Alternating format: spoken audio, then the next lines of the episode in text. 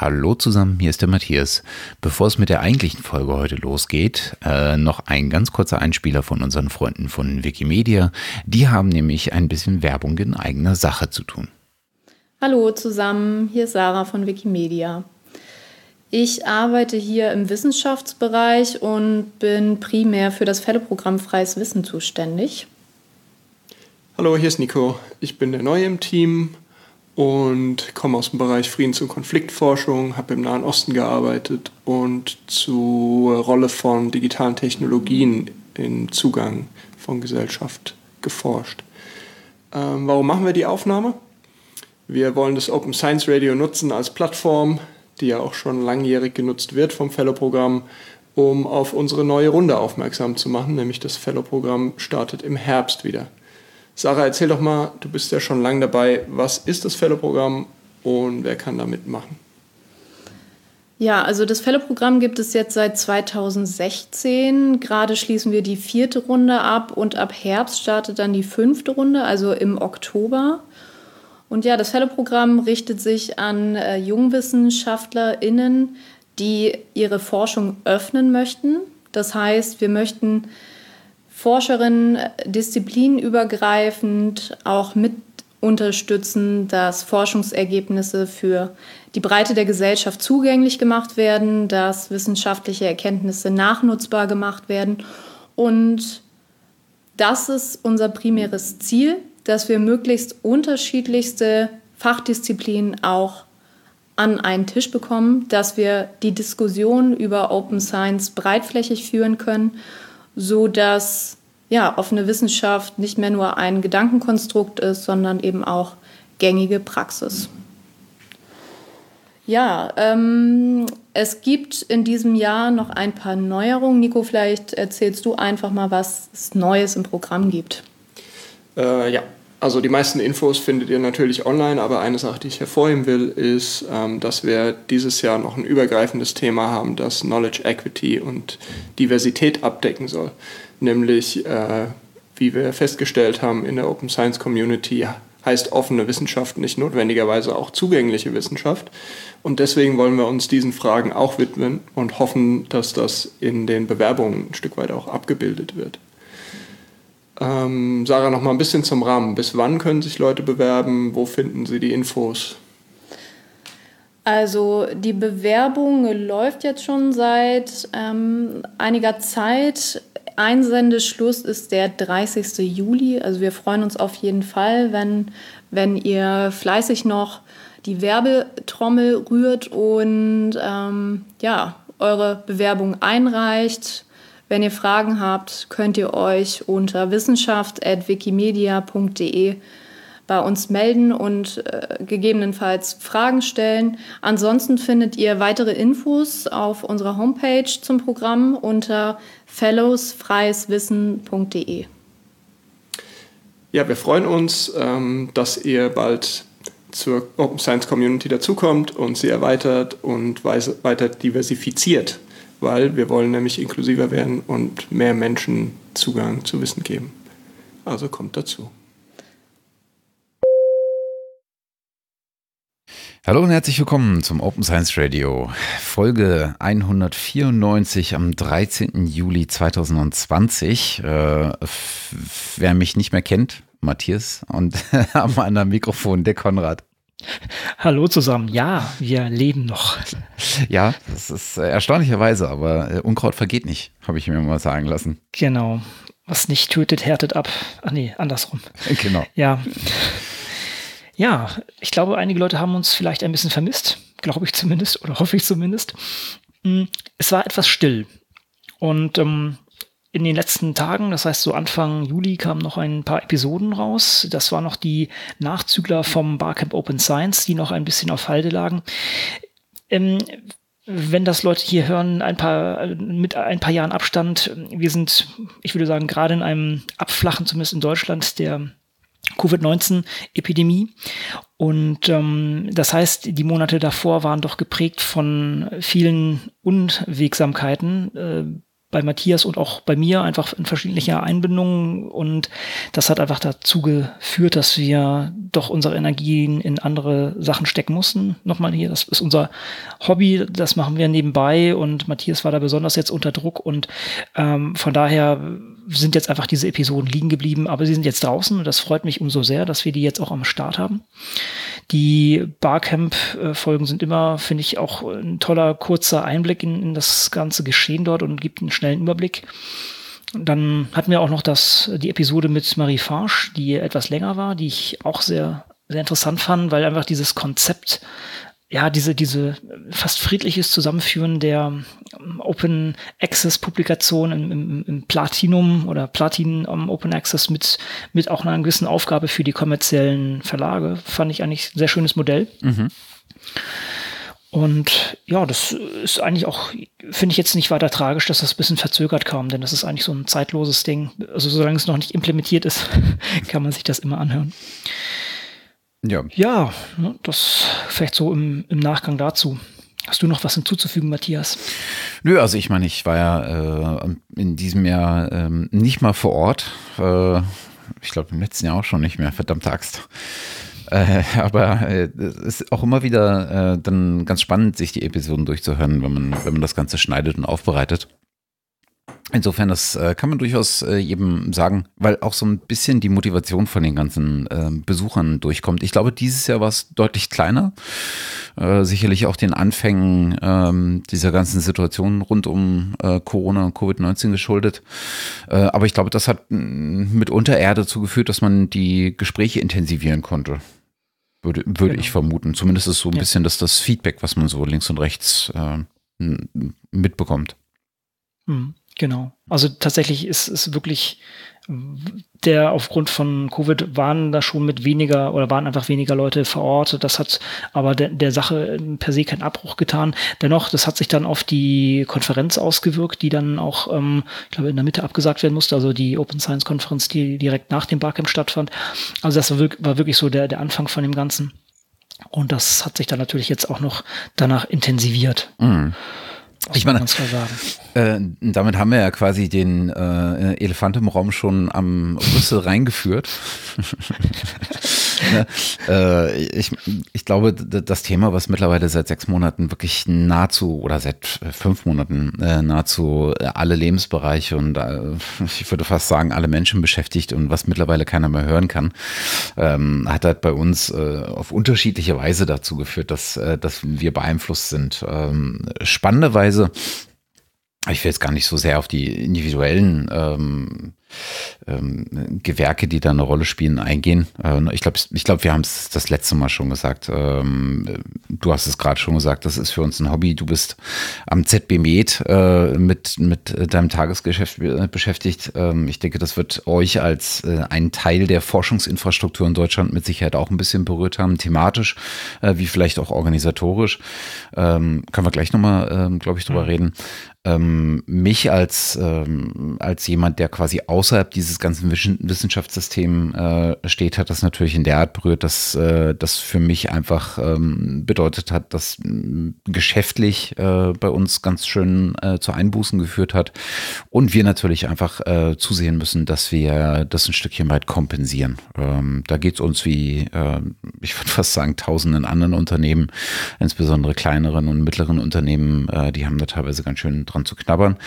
Aber ich, vielleicht muss man es am Ende so sehen, in jeder Krise steckt natürlich auch eine Chance. Ähm, die Chance in der Situation jetzt zu finden, ist gar nicht so einfach, weil äh, das mit einer ganzen Menge an Unsicherheit einhergeht. Ähm, ne, also was man sonst immer sagt, wie man auf Krisen reagiert, das ist ja vor allen Dingen mit schnellem Handeln, was allerdings auch auf schnellen Effekten ausgelegt ist. Und diese schnellen Effekte bleiben äh, aus tatsächlich, weil diese ganze Situation deutlich persistenter ist als die normalen Krisen, die einfach immer mal wieder äh, passieren. Und äh, die Unsicherheit ähm, dahingehend, dass niemand weiß, wie lange wir bestimmte Maßnahmen noch haben, wie lange wir ähm, ähm, unsicher sein müssen, wie die Entwicklung dieser ganzen ähm, Epidemie oder Pandemie ähm, ausgeht. Ähm, solange sind natürlich bestimmte Effekte in der Wirtschaft ähm, am Werken, die verhindern, dass beispielsweise langfristig geplante Projekte dann durchgeführt werden, weil natürlich viele Unternehmen auch versuchen, ähm, das Geld zusammenzuhalten. So einfach ist das. Also wir schauen mal, wie sich das entwickelt.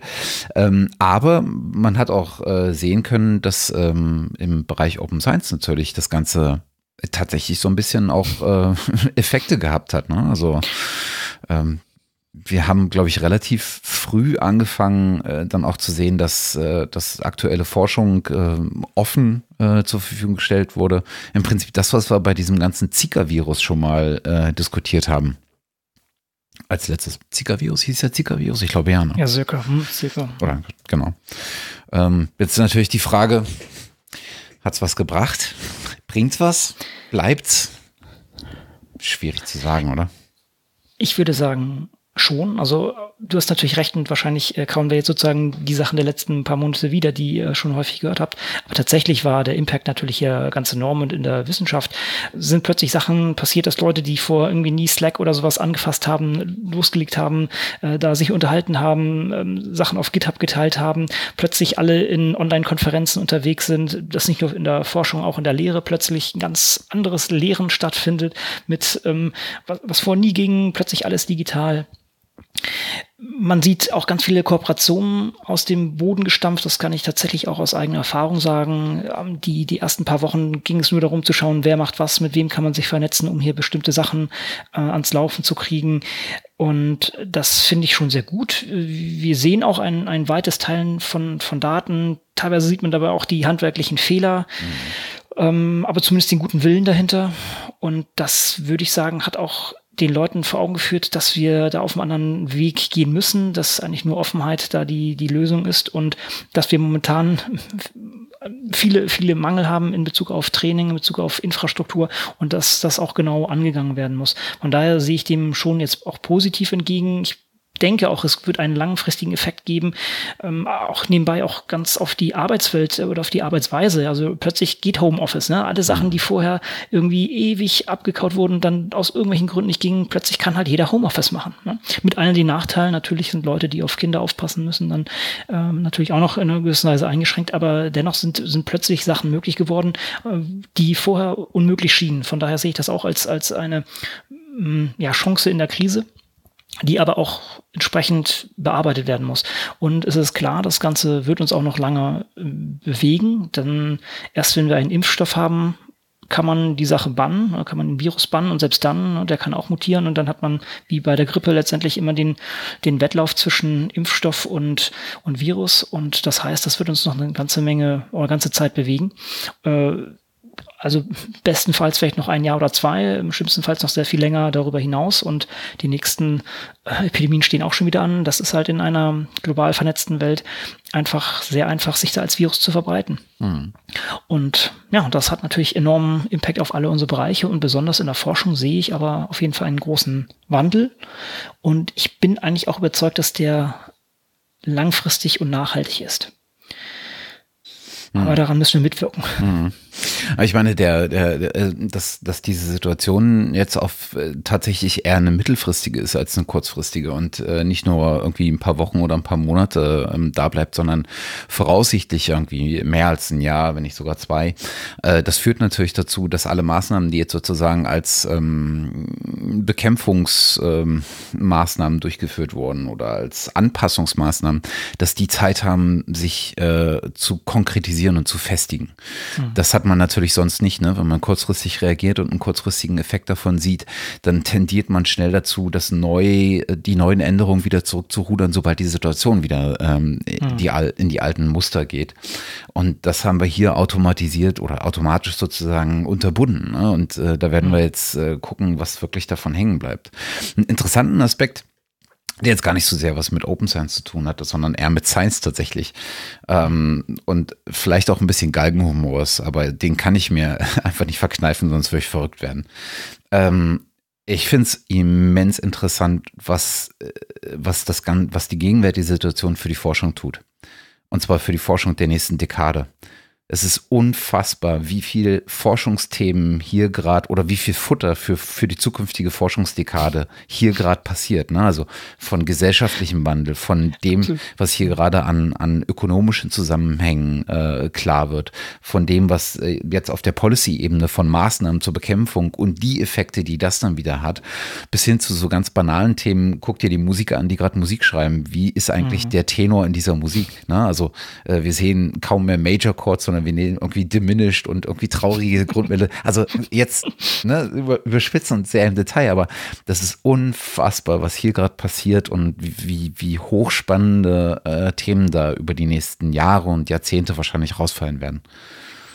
Genau. Oder das Bildungssystem. Mal gucken, ob Homeschooling ja. jetzt doch so schlecht ist, ne? oder ja. ob jetzt plötzlich ein fetter Einbruch ist oder ob das gar keinen so großen Impact hat. Ja. Auch, auch, auch Kommunikation muss man natürlich auch sagen. Also der, der Drosten-Podcast, die, die Corona-Updates sind natürlich auch ähm, eigentlich äh, ja, ein, ein so tolles Format geworden, dass äh, auch das Podcasting selber natürlich jetzt auch noch verstärkt hat, aber auch das Hören auf die Wissenschaft etwas verbessert hat. Das ist ja so ein bisschen auch die Hoffnung, dass auch bei anderen Themen wie Klimakrise das jetzt auch anschlägt, äh, sehe ich noch nicht ganz so leider, nee. aber zumindest hier hat man mitbekommen, dass Forschende doch einen wichtigen Beitrag zur Lösung von unseren Problemen liefern und dass vielleicht Zuhören gar nicht schlecht ist. Es gibt auch auf anderen, sagen wir so, anderen Ländern dieser, dieser Welt äh, hören da die ähm, Leute ganz oben nicht ganz so genau zu, mhm. sondern erzählen einen Haufen Blödsinn. Aber hier hat man doch hust, hust. Genau. Ähm, hier hat man sich doch relativ gut dran gehalten und ich glaube, was bei diesen Sachen auch sehr gut rüberkam, ist eigentlich auch, wie Wissenschaft funktioniert, was vielen auch nicht klar war. Ne? Äh, ich glaube auch nicht, alle haben es durchdrungen, sagen auch wieder, ja, die ändern ja andere und ihre Meinung, aber bei einigen hat es Klick gemacht, dass Wissenschaft ein Prozess ist und äh, da auch eingestehen der Tatsache, dass man sich beim oder dass man vorher nicht so viel wusste, wie man jetzt weiß, dass das fundamental eingebaut ist in dieses ganze System. Und ich hoffe, das hat vielen so ein bisschen auch ja, die Augen geöffnet, wie Wissenschaft funktioniert und wie sie nicht funktioniert. Hm. Ich, ich, ich, würde mich mit derselben Hoffnung tragen. Ich bin ein bisschen skeptischer, was das angeht, weil ich glaube, hm. was viele gemerkt haben, ist, dass Wissenschaft tatsächlich ein langfristiger Prozess ist, sowohl im Zuhören. Du musst halt eine ganze Zeit lang zuhören, ehe du die Zusammenhänge auch begreifst. Ne? Und das sieht man, dass der, ähm, du sagtest, es ist der Christian Drosten, ähm, der Podcast, äh, Podcast ist halt nicht fünf Minuten lang, sondern der nimmt sich die Zeit, diese ja. Zusammenhänge zu erklären. Und ich schätze, das ist für viele ähm, schon wiederum genau der Punkt, wo sie dann nicht mehr zuhören hören werden. Aber das ist halt immer die Gefahr. Ne? Und mhm. ähm, was jetzt aber auch offensichtlich ist, dass, ist, dass äh, Wissenschaft an sich einfach ein schneller, äh, äh, kein schneller Prozess ist, sondern dass Wissenschaft an sich ein zeitaufwendiger Prozess ist, weil äh, Thesen immer wieder hinterfragt werden, weil Thesen abgewandelt werden auf Basis der neuen Erkenntnisse. Und dass am Ende dieses Ganzen eigentlich nicht eine Erkenntnis steht, sondern eigentlich nur nur neue Fragen. Und für viele ist das halt frustrierend. Ich glaube, das ist aber das, was für die Wissenschaftler genau der spannende Punkt ist. Und wenn, wenn wir jetzt hin, hinbekommen würden, dass die Politik das weiter, das noch deutlich verstärkter ähm, mit nach vorne bringen würde, äh, dass es sinnvoll ist, auf die Wissenschaft zu hören, eher als auf äh, Populisten, ähm, dann hätten wir noch mal ein Stückchen mehr gewonnen, als wir so schon gewonnen haben. Aber vielleicht ist auch das ein Effekt, der sich erst später einstellt. Ja auf jeden Fall einen Impact hat es auf jeden Fall. Preprints sind jetzt in aller Munde. Mhm. Das heißt, das hat jetzt doch dafür gesorgt, dass dieses Medium, sagen wir es mal so, doch äh, ein bisschen weitreichendere Beachtung gefunden hat, auch mit allen, mit allen Vor- und Nachteilen, muss man natürlich auch sagen. Aber wer auf BioArchive und MedArchive geschaut hat, gerade zu den Covid-Themen, das ist nahezu explodiert. Und das war und ist auch weiterhin eine Möglichkeit, relativ schnell die Forschung an Mann und Frau zu bringen. Und das ist, denke ich, auch eine gute Entwicklung. Mhm. Ja. Also ich, ich denke, wir werden sicher noch äh, mehr darüber erzählen, wie, wie uns das hier beeinflusst und welche, welchen Impact das auf die offene Forschung hat. Und ich bin auch ganz sicher, dass sich dadurch die Offenheit leichter durchsetzen und begründen kann. Denn es bringt nichts, jetzt hier auf Zeit zu spielen, bis eine Publikation nach drei Jahren irgendwie fertig ist und zwischendurch die Forschungsergebnisse unter Verschluss zu lassen. Das wurde tatsächlich hier gezeigt. Hier geht es darum, wir haben ein Problem, wir müssen es schnell lösen und die beste Möglichkeit ist da, alle Daten, die man hat, auch möglichst schnell anderen Leuten zugänglich zu machen. Und wir haben viele andere Probleme, die wahrscheinlich ähnlich heftig sind, also wieder die Klimakrise, wo wir genau das Gleiche eigentlich haben. Wir haben hier ein, eine, ein Problem, was auf uns zurollt ganz kontinuierlich und hier muss einerseits dafür gesorgt werden, dass die Leute an die Daten rankommen, dass äh, hier der Austausch stattfindet und gleichzeitig natürlich auch die Kommunikation in die Gesellschaft gut funktioniert, um da auch Entscheidungen ja, korrekt fällen zu können. Hm. Also ich glaube, ja. dass die, wir haben sogar schon die Situation, die uns langsam überrollt. Ne, also ja, das stimmt. Das also das wurde ja auch gesagt. Wir, wir haben wahrscheinlich nicht mehr großartig Chance, das Ruder ausreichend gut rumzureißen, sondern wir müssen uns dann auf Konsequenzen schon einrichten, weil wir es einfach nicht rechtzeitig schaffen werden. Was es ganz gut ge gezeigt hat, ist, glaube ich, und das ist, glaube ich, eine der wichtigen Erkenntnissen, die jetzt bei vielen Leuten auch wieder ähm, so sich so ein bisschen klarer herauskristallisiert ist, dass, dass es mit der offenen Veröffentlichung nicht getan ist. Ne, der, der Artikel nach, nach drei Jahren Forschungszeit, der bringt einem im Zweifel nicht mehr äh, viel, sondern es ist während des wissenschaftlichen Arbeitsprozesses bereits wichtig, Dinge zu veröffentlichen, das Wissen, das erlangte Wissen, aber auch die Daten, aus denen man Wissen generieren kann, äh, schon, schon zu teilen. Ne? Und äh, da gibt es ja verschiedene, verschiedene Ansätze, ähm, Daten sofort äh, und, und frei zugänglich oder Daten zumindest ähm, mit einem kleinen Nachlauf, damit die originäre, die Originalforschungsgruppe, die die Daten erhoben hat, sozusagen auch im Prinzip den ersten naja, Freischuss hätte ich jetzt beinahe gesagt, auf die, auf die Interpretation dieser Daten hat. Äh, ich glaube, das war das, ähm, das war das äh, Vorgehen, was wir bei der äh, Alfred Wegener äh, Expedition gesehen haben, äh, die, glaube ich, die Daten nicht ähm, in Echtzeit veröffentlicht haben, in Anführungsstrichen, sondern mit ein bisschen Nachlauf, äh, damit die Forscher, die da direkt dran teilnehmen, äh, zu, zunächst mal die Chance haben, sich die Daten anzugucken. Ich glaube, da ging es vor allen Dingen darum, auch äh, um Datenbereinigung, ähm, dass man tatsächlich guckt, dass man äh, ein qualitativ hochwertiges Datenset veröffentlicht. Aber das zeigt einem, glaube ich, und das ist bei vielen, glaube ich, angekommen, dass das der Weg ist, der ähm, zumindest dazu beitragen kann, Erkenntnisse einfach das äh, entweder neue und zusätzliche Erkenntnisse zu finden oder äh, die gewonnenen Erkenntnisse deutlich äh, schneller und effizienter auch zu verteilen und daraus dann wiederum im Anschluss äh, schneller Handlungsfähigkeit herzustellen oder ja. Hm. gucken wir mal. Ja, also ich kann auch von unserer Seite aus sagen, bei ZB Meet, wir haben auch also einiges gemacht in der Richtung. Das hat uns natürlich genauso erschlagen wie andere am Anfang. Ich muss sagen, in meinem Team ging es sogar, weil wir mh, hm, ja, weil wir eigentlich schon relativ remote aufgestellt waren. Ich habe sowieso zwei, drei Leute, die eigentlich remote hauptsächlich arbeiten. Das heißt, wir hatten sowieso schon so einen hybriden Ansatz. Hm, das heißt, bei uns ging das relativ gut weiter, aber wir haben natürlich auch versucht, dann einerseits zu gucken, was läuft denn da draußen alles gerade mit wem kann man sich verbinden und da kann man auch ähm, äh, klar sagen, da gibt es ein paar sehr, sehr gute Initiativen. Wir sind selber bei Decoy entsprechend mit dabei. Das ist ähm, die deutsche ähm, muss gerade mal gucken, wofür steht denn die Abkürzung für Maledeit. Letztendlich geht es darum, Omics-Daten ähm, tatsächlich äh, hier sinnvoll zu nutzen. Also letztendlich, um Hochdurchsatz-Sequenzierdaten zu nutzen. Das äh, ging aus hier von, von den Sequenzierzentren, von den ähm, großen DFG-Sequenzierzentren, also Deutsche Covid-19 Omics-Initiative heißt mhm. ist die Abkürzung dazu. Und da haben sich sehr schnell viele Leute dahinter gestellt. Wir haben auch im Zuge von NFDI for Microbiota, da kann ich später nochmal was sagen, auch äh, versucht, äh, an Sequenzen oder Sequenzen zu generieren. Tatsächlich ist hier die Proben Gewinnung tatsächlich das große Problem, gar nicht so die Sequenzierleistung und sowas. Und ähm, das heißt, also hier, das hat mich sozusagen am meisten am Anfang beschäftigt, hier zu gucken, wer wer macht Sachen, wo kann man sich mit einhängen, wo kann man hilf, helfen. Und wir haben auch bei ZB Metern so ein, so ein Covid-19-Hub gemacht, wo wir auch Daten am Anfang bereitgestellt haben und, und ähm, Methoden zusammengesammelt haben. Wir haben für unsere Suchmaschine Livivo haben wir dann auch einen einzelnen, einen eigenen ähm, Covid-19 ähm, Covid-19-Derivat gemacht sozusagen, wo man nur nach, nach entsprechenden Artikeln schauen kann und haben da auch immer die Preprints mit eingebunden und äh, sind auch an anderen Stellen des Hauses unterwegs. Also das ist für uns auf jeden Fall eine großer, große Sache gewesen, wo wir auch uns relativ gut denke ich, präsentiert haben, muss ich sagen, und auch gut zusammengearbeitet haben. Das war auch so, so die Innenwirkung. Also wir haben innerhalb des Hauses haben wir über alle Bereiche hin zusammengearbeitet, um das Ding zusammen zu basteln und, und haben wirklich jeden Tag einen Call gehabt, um das zu koordinieren. Das war auch von der Seite spannend. War auch natürlich anstrengend, aber auf der anderen Seite auch sehr äh, beflügelnd und zu sehen, dass man dann auch zusammen sowas leisten kann. Aber eben auch diese deutschlandweiten Initiativen, also um so ein paar zu nennen, wie eben Leos, was hier auch in Köln gestartet wird und, ähm, und äh, eben dieses Decor Mentoy, was, was auch eine super Initiative ist, wo die Leute auch sehr offen sind.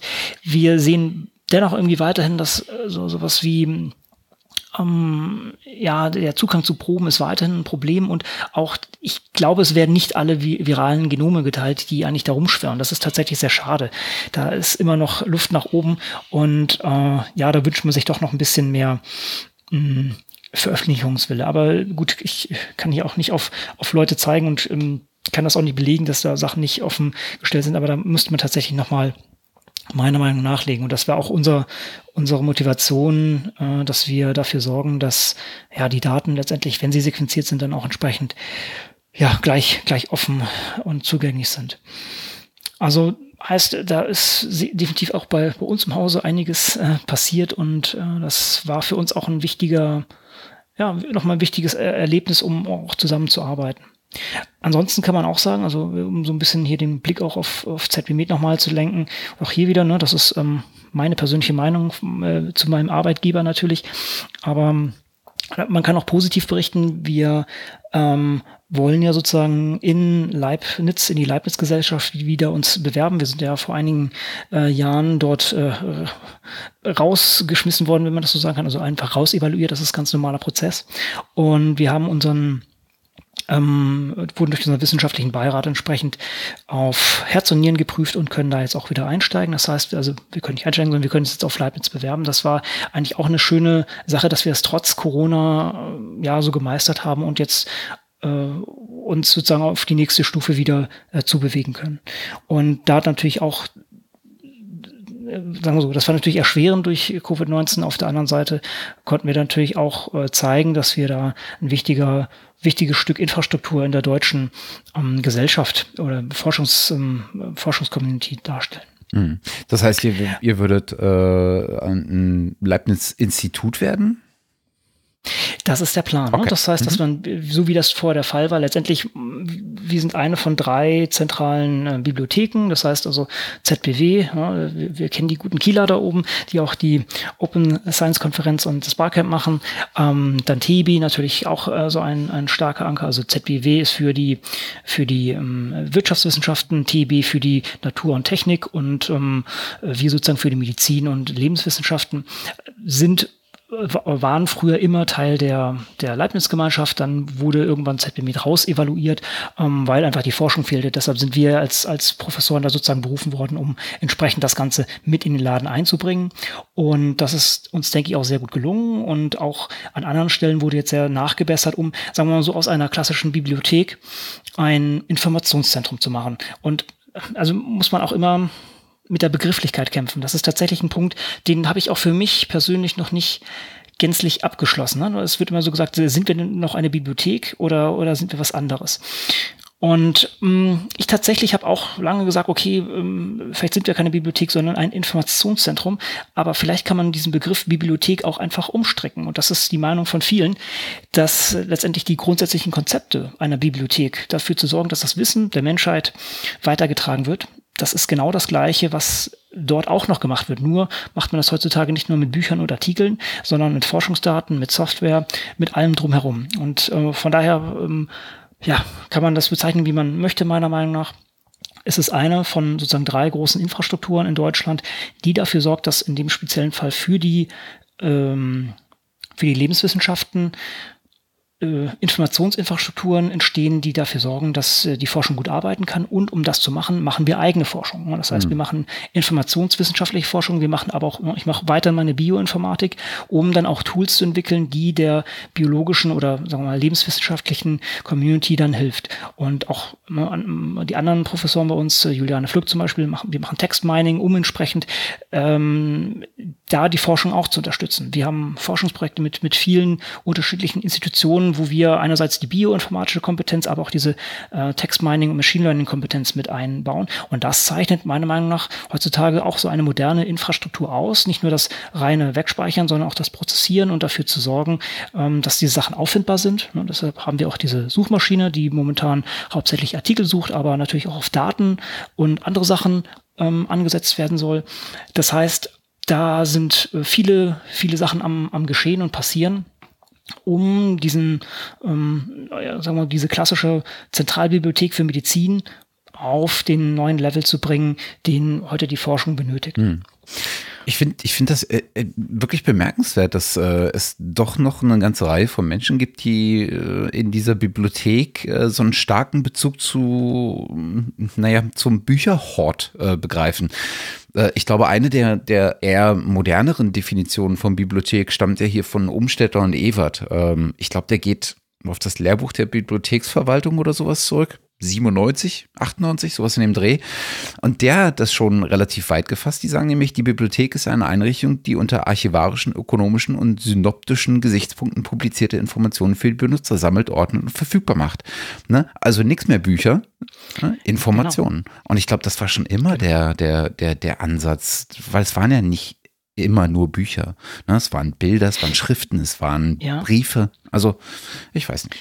Das ist richtig. Dennoch ist das Bild doch stärker geprägt, weil man wahrscheinlich so aus der Stadtbücherei das so kennt. Und selbst, selbst in der Universitäts-, also in der Forschungsbibliothek hat man vielleicht erstmal den Kontakt mit diesen äh, Zeitschriften und Büchern, ja, ne? weil die Leute ja. sich in die Leselese setzen. Ne? Das ist ganz klassisch. Dass da mittlerweile ein, ein Riesenapparat ist, der Forschungsdatenmanagement betreibt, der auch bezüglich Open Access und Open Science auch berät. Und all diese Sachen, das ist noch nicht jedem gewahr und das ist auch noch nicht jedem Bibliothekar oder jeder Bibliothekarin. Mhm. Aber das ist ja das, was ich auch schon, keine Ahnung, was ich hier auch schon seit, seit Jahren predige eigentlich.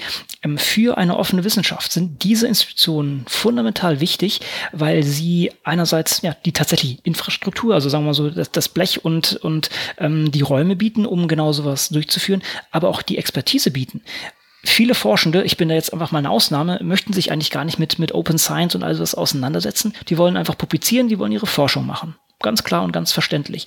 Und hier kann natürlich ein, ein solches Informationszentrum fundamental Stützenhilfe leisten, indem eben beratend wirkt, aber auch tatsächlich um, um Datenmanagement, sich, Datenmanagement sich kümmert und äh, sozusagen diesen Teil der Forschung bedient und da, dafür hilft, dass die Sachen auch wieder gefunden werden. Und alles das, was man ja, früher, sagen wir mal, nur mit Papier gemacht hat, jetzt auch mit Daten, mit Software und allem drumherum ähm, gegangen wird. Und theoretisch wollen wir, und das ist auch wieder sozusagen der, der klassische, klassische Brücke ins Open Science, wir wollen eigentlich den kompletten Forschungskreislauf bedienen oder Forschungsdatenkreislauf, ja. wie auch immer man das nennt. Das heißt, von der Idee bis äh, über das Funding, äh, Software, Daten, Preprints, Manuskripte, alles sowas, all das sollten wir unterstützen, indem wir ähm, helfen, diese Sachen zugänglich zu machen.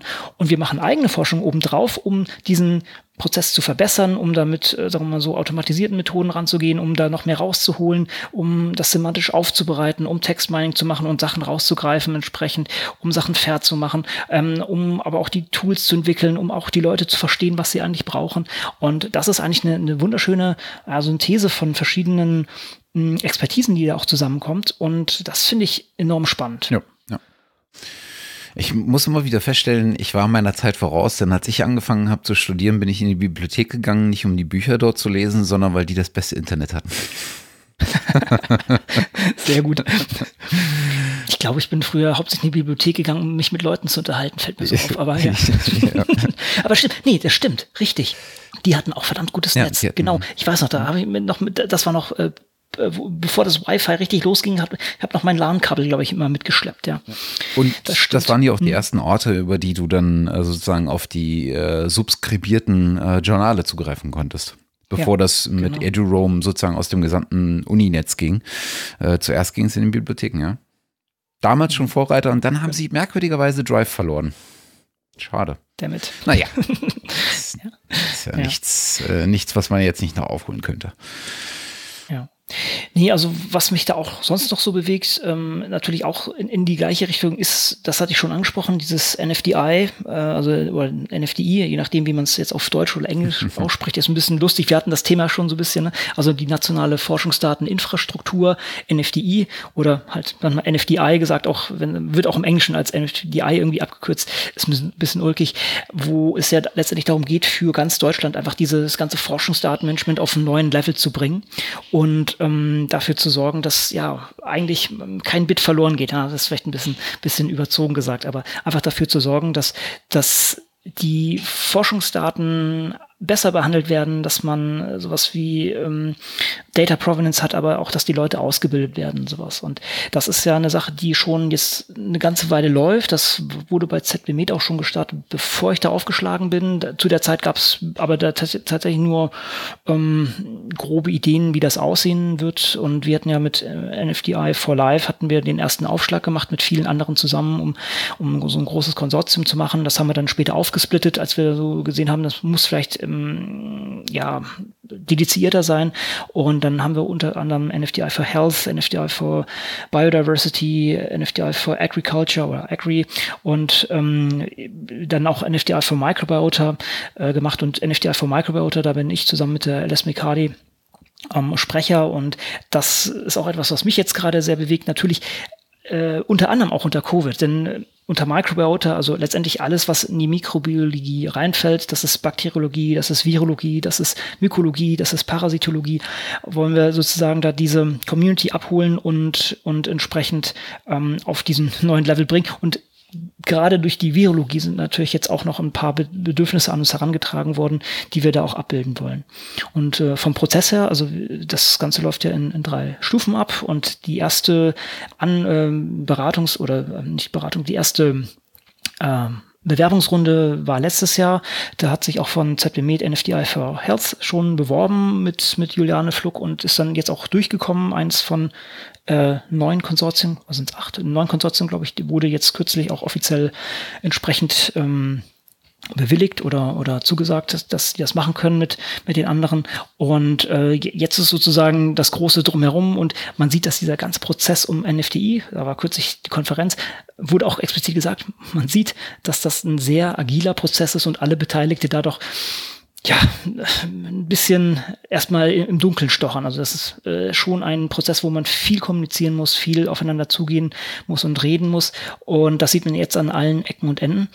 Und ja, da wollen wir mit NFTI von Microbiota auch entsprechend jetzt uns dieses Jahr bewerben. Das ist wie gesagt in drei Runden. Das heißt, wir gehen jetzt in die zweite Runde und werden uns da drauf bewerben und ähm, ja, versuchen, das entsprechend aus der Community in die Community wieder reinzutragen und ich glaube auch, dass es eine Riesenchance für Open Science sein kann. Und ich sehe auch die meisten Leute, die wirklich da drin sind, das sind auch Überzeugungstäter, muss, muss man sagen. Klar, das ist äh, auch ein großes Präsentieren von Infrastruktureinrichtungen, ähm, ganz klar. Aber ich glaube, also so viel Kohle kommt dann doch nicht dabei rum, um sozusagen. Das sind schon Überzeugungstäter mit dabei, ähm, die alle letztendlich wollen, dass, dass das Forschungssystem doch auf einen anderen Level gehoben wird und äh, dass man doch noch mehr aus den Daten rausholt. Alles, alles das, was wir hier so in den letzten Jahren eigentlich gepredigt haben, dass man das systematisch umsetzt und in die Communities trägt. Also das ist was, was mich so in den letzten Monaten äh, sehr bewegt hat und jetzt auch noch in den nächsten Wochen doch sehr bewegen wird. Da bin ich sehr sicher. Mhm. Ja. Diese NFDI-Geschichten äh, gibt es ja nicht nur äh, für sozusagen das mik mikrobiotische Forschungsfeld, sondern gibt es ja eine ganze Reihe, wenn ich das richtig verstanden hatte. Ne? Genau, das, genau, richtig. Das ist aber teilnehmergetrieben. Ne? Also du, du wirst da Teilnehmer mit als Organisation. Das heißt, du bringst auch dein, deine eigene Kohle damit rein, oder? Mhm. Es ist etwas komplizierter. Also letztendlich wollen wir, ja, ne, es ist auch etwas komplexer zu erklären. Letztendlich will man eine große und auch das national, das war immer fraglich dabei, aber wie auch immer, ähm, man will eine große nationale Forschungsdateninfrastruktur aufbauen, die sich aus allen Communities zusammensetzt. Und wichtig ist, dass das Ganze eben aus den Forschungscommunities kommt und nicht, dass jemand die Infrastruktur hinbaut und die dann keiner nutzt, sondern das soll tatsächlich an den Bedürfnissen der Community orientiert sein und deshalb muss das aus dieser aus diesen Communities kommen. So und das Ganze bedient eigentlich oder sollte eigentlich alle Forschungsfelder bedienen. Theoretisch sagen wir mal von, von der äh, Physik bis hin zur Philosophie bis, keine Ahnung, sogar Theologie, keine Ahnung, ähm, müsste da alles abgebildet sein. Wir sehen auch aus verschiedenen Ecken kommen, kommen da entsprechend äh, Konsortien. Ich kann auch mal gucken hier, welche entsprechend schon zugelassen oder jetzt bewilligt wurden. Ähm, und auf jeden Fall ist, ist das ein Prozess, der sich entsprechend eigentlich sehr dynamisch ähm, ergibt und wo auch dann wieder Sachen zusammenschmelzen. Also ich kann hier äh, kurz sagen, also NFDI for Culture, also das sind jetzt die, äh, ich glaube, neun Stück, die entsprechend zugelassen wurden. NFDI for Culture, Consort SWD, das ist für Sozial, Bildung, Verhalten und Wirtschaftswissenschaften, GHGA, das ist für die humane Genome, NFDI for Health, das hatte ich schon äh, erwähnt, das ist für Gesundheitsdaten, Data Plant, das ist für Pflanzengrundlagenforschung, NFDI for Biodiversity, das ist ähm, ja, Biodiversität, NFDI for CAT, das ist für Katalyse, also das ist mal so ein kleines Spezialgebiet, würde ich sagen. Mhm. Ja? NFDI for Chem, also für Chemistry und NFDI for Ink, also für die Ingenieure. So, und jetzt ist die hohe Kunst, sich natürlich in dieses Gesamtgefüge hinein zu ähm, tun. Es sind insgesamt 90 Millionen oder 80 bis 90 Millionen, die pro Jahr vergeben werden und es sollen insgesamt etwa 30 Konsortien, äh, ja genau, 30 Konsortien werden. Das heißt, jetzt in der ersten Runde sind es etwa 10 geworden und in der nächsten kommt mehr dazu. Und jetzt, wie sich das alles festrüttelt und da reinkommt, das ist jetzt die hohe Kunst und das weiß selbst die DFG, die das Ganze verwaltet, wahrscheinlich nicht so wirklich. Und das ist auch total normal, denn dieser Prozess ist, würde ich sagen, einmalig. Und ähm, das ist sozusagen das, wo jetzt diese ganze Kommunikation, das ganze Abwägen mit reinkommt. Jetzt sind erstmal die Flöcke eingeschlagen und um diese rum muss man sich etwas organisieren. Ähm, gleichzeitig sind sicher noch nicht alle Themen abgedeckt und man muss jetzt entsprechend gucken, wie kann man sich dort aufhängen. Und du hast recht, das Ganze ist ähm, von der Seite ähm, ja Mitglieder betrieben, dass es eben aus der Community kommen muss. Das ist der große Anspruch. Es kann jetzt nicht sein, dass jemand sagt, ich baue hier Infrastruktur, sondern es muss sagen, es muss eine Community sagen, wir haben momentan die und die Probleme und äh, hier ist die Lösung dazu. Und wenn wir das machen, können wir äh, können wir die Welt ein bisschen besser machen, sagen wir das so. Das andere ist natürlich, dass es hier auch sicher Themen gibt, die nicht nur einzelne äh, dieser Konsortien äh, oder dieser Forschungscommunities betrifft, sondern solche Cross-Cutting, also solche Querschnittsthemen. Und auch das ist noch eine Sache, die noch entsprechend ähm, angegangen werden muss und wo auch viel Kommunikation stattfinden muss. Und auch ist es ganz wichtig natürlich, dass man als Konsortium zeigt, dass man mit den anderen vernetzt ist und eben an gemeinsamen, an gemeinsamen Themen auch arbeiten kann.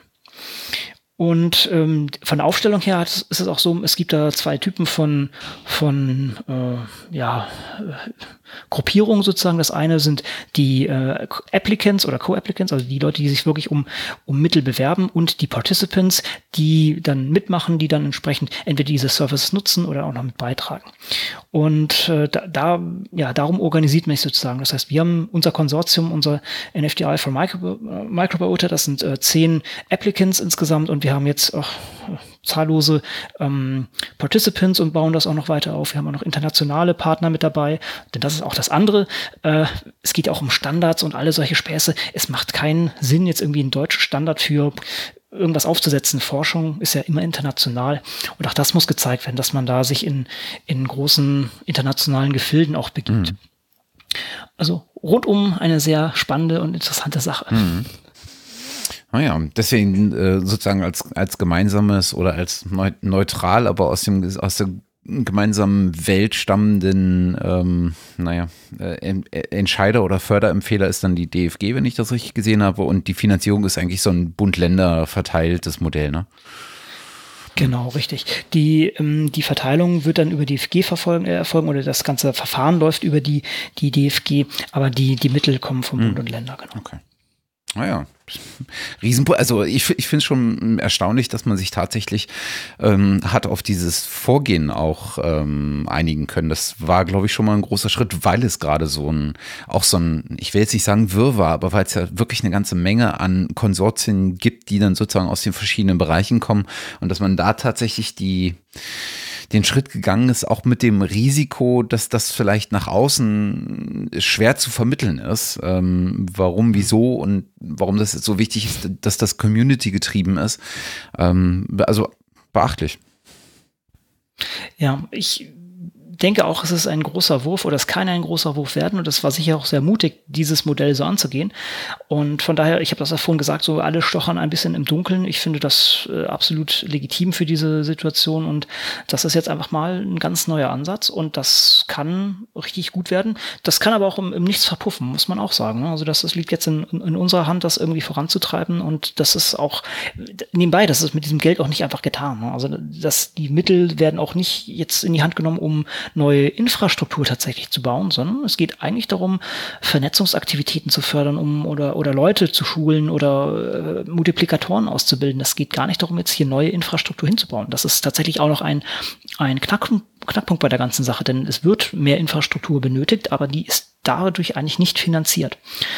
Also sehr spannendes Thema und sehr, denke ich, auch sehr divers, sehr politisch gleichzeitig natürlich auch. Ähm, und äh, ja, ich, ich, ich finde es ich find's cool. Man, man kann hier doch mit sehr vielen Leuten reden, wie gesagt, die auch, denke ich, da am, am das Ganze in die richtige Richtung schubsen wollen. Das war, jetzt war hier letzte, letzte Woche war auch die NFDI-Konferenz, die zweite, war natürlich remote es wurde auch nochmal noch mal betont, es geht hier tatsächlich auch um einen Kulturwandel. Mhm. Und da kann man natürlich äh, nicht erwarten, dass der sich in zwei, drei Jahren von durchzieht, sondern diese, diese Planung ist für die nächsten, sagen wir mal, 10, 20 Jahre. Ja, das ist äh, erstmal für fünf Jahre finanziert oder fünf Jahre ähm, angesetzt, aber die, die Planung ist natürlich, das, das ist eine Sache, die lange dauern wird, um da auch wirklich jeden zu erreichen. Und das geht auch viel ein mit Training und Nachwuchsförderung, dass die auch auf die richtige Spur hm. kommen. Na, ich meine, man hat es natürlich auch äh, auf europäischer Ebene mit dem mit der Research Data Alliance gesehen. Ähm, wann wurde die gegründet? 2012, 2013, sowas in dem Dreh. Wie lange das sozusagen gedauert hat, ehe das ein bisschen Drive hatte. Und es ist nach wie vor irgendwie noch, ähm, naja, abstrakt, ne? weil, weil dieser, die, weil es verschiedene Communities sind, weil es Teilnehmer getrieben ist, weil es Arbeitsgruppen betrieben ist auf, ne, bei der, genau. bei der RDA. Ähm, genau. Also, ja, sowas braucht Zeit. Das ist tatsächlich, ja, und äh, es wirkt halt über die Leute, die da, da, mitmachen. Und bei RDA ist ja das auch, würde ich sagen, also wüsste ich nicht, nicht viel Geld dahinter. Das ist ja. reine Vernetzungsaktivität, ja. um dann ähm, Expertisen zu bündeln, um Aktivitäten anzustoßen und sowas. Aber da ist jetzt kein, kein Funding dahinter. Und das ist halt einfach, ja, steht der Tropfen, hüllt den Stein und äh, gemeinsam sind wir stark. Dennoch, denke ich, ein cooler, cooler Move sozusagen. Ja, also äh, vor allen Dingen wird es jetzt, äh, jetzt spannend zu sehen, äh, wie schnell das Ganze Traktion bekommt. Na, und, und wohin da die Traktion geht. Ja, und äh, also es ist auch super vielschichtig und jetzt natürlich auch noch durch Covid-19 auch noch ein bisschen eingeschränkt, ja. muss man auch sagen. Von daher, ähm, ja, es bleibt spannend. Ich würde sagen, ich halte euch auch hier auf diesem Kanal auf dem Laufenden dazu und ich kann auch nur aufrufen, wer jetzt hier aus der mikrobiologischen Szene kommt, kann sich da gerne auch mit ein, einhängen, kann mich kontaktieren und kann da auch noch Participant werden. Wir haben letztendlich bis zum 15. August noch die Möglichkeit, Participants aufzunehmen bewerben das jetzt auch relativ äh, stark noch. Und äh, danach muss man das in diesem Letter of Intent einfach festlegen, wer mit dabei ist, weil die DFG natürlich auch ihre, ihre Gutachter ähm, festlegen muss und sowas. Von daher, äh, wir hatten auch schon mehrere Community-Workshops. Wir werden nochmal einen machen. Das wird äh, dann Ende August sein, also sprich danach dann schon. Aber da werden wir auch noch ein bisschen mehr Details rausgeben. Wir hatten einen, hatten wir lokal gemacht in, in, in Köln. Dann hatten wir einen auf der VAM-Tagung, also Vereinigung für allgemeine und angewandte Mikrobiologie und DGHM. Ähm, hatten wir einen Präsenzworkshop noch so kurz so um, um den Covid-Start und hatten jetzt einen, einen online gemacht. Ähm, und was wir jetzt noch machen werden, ist nochmal ein, wo wir dann auch konkret unser Arbeitsprogramm noch stärker vorstellen. Also das ist auch unser Ding natürlich. Wir wollen das möglichst offen gestalten.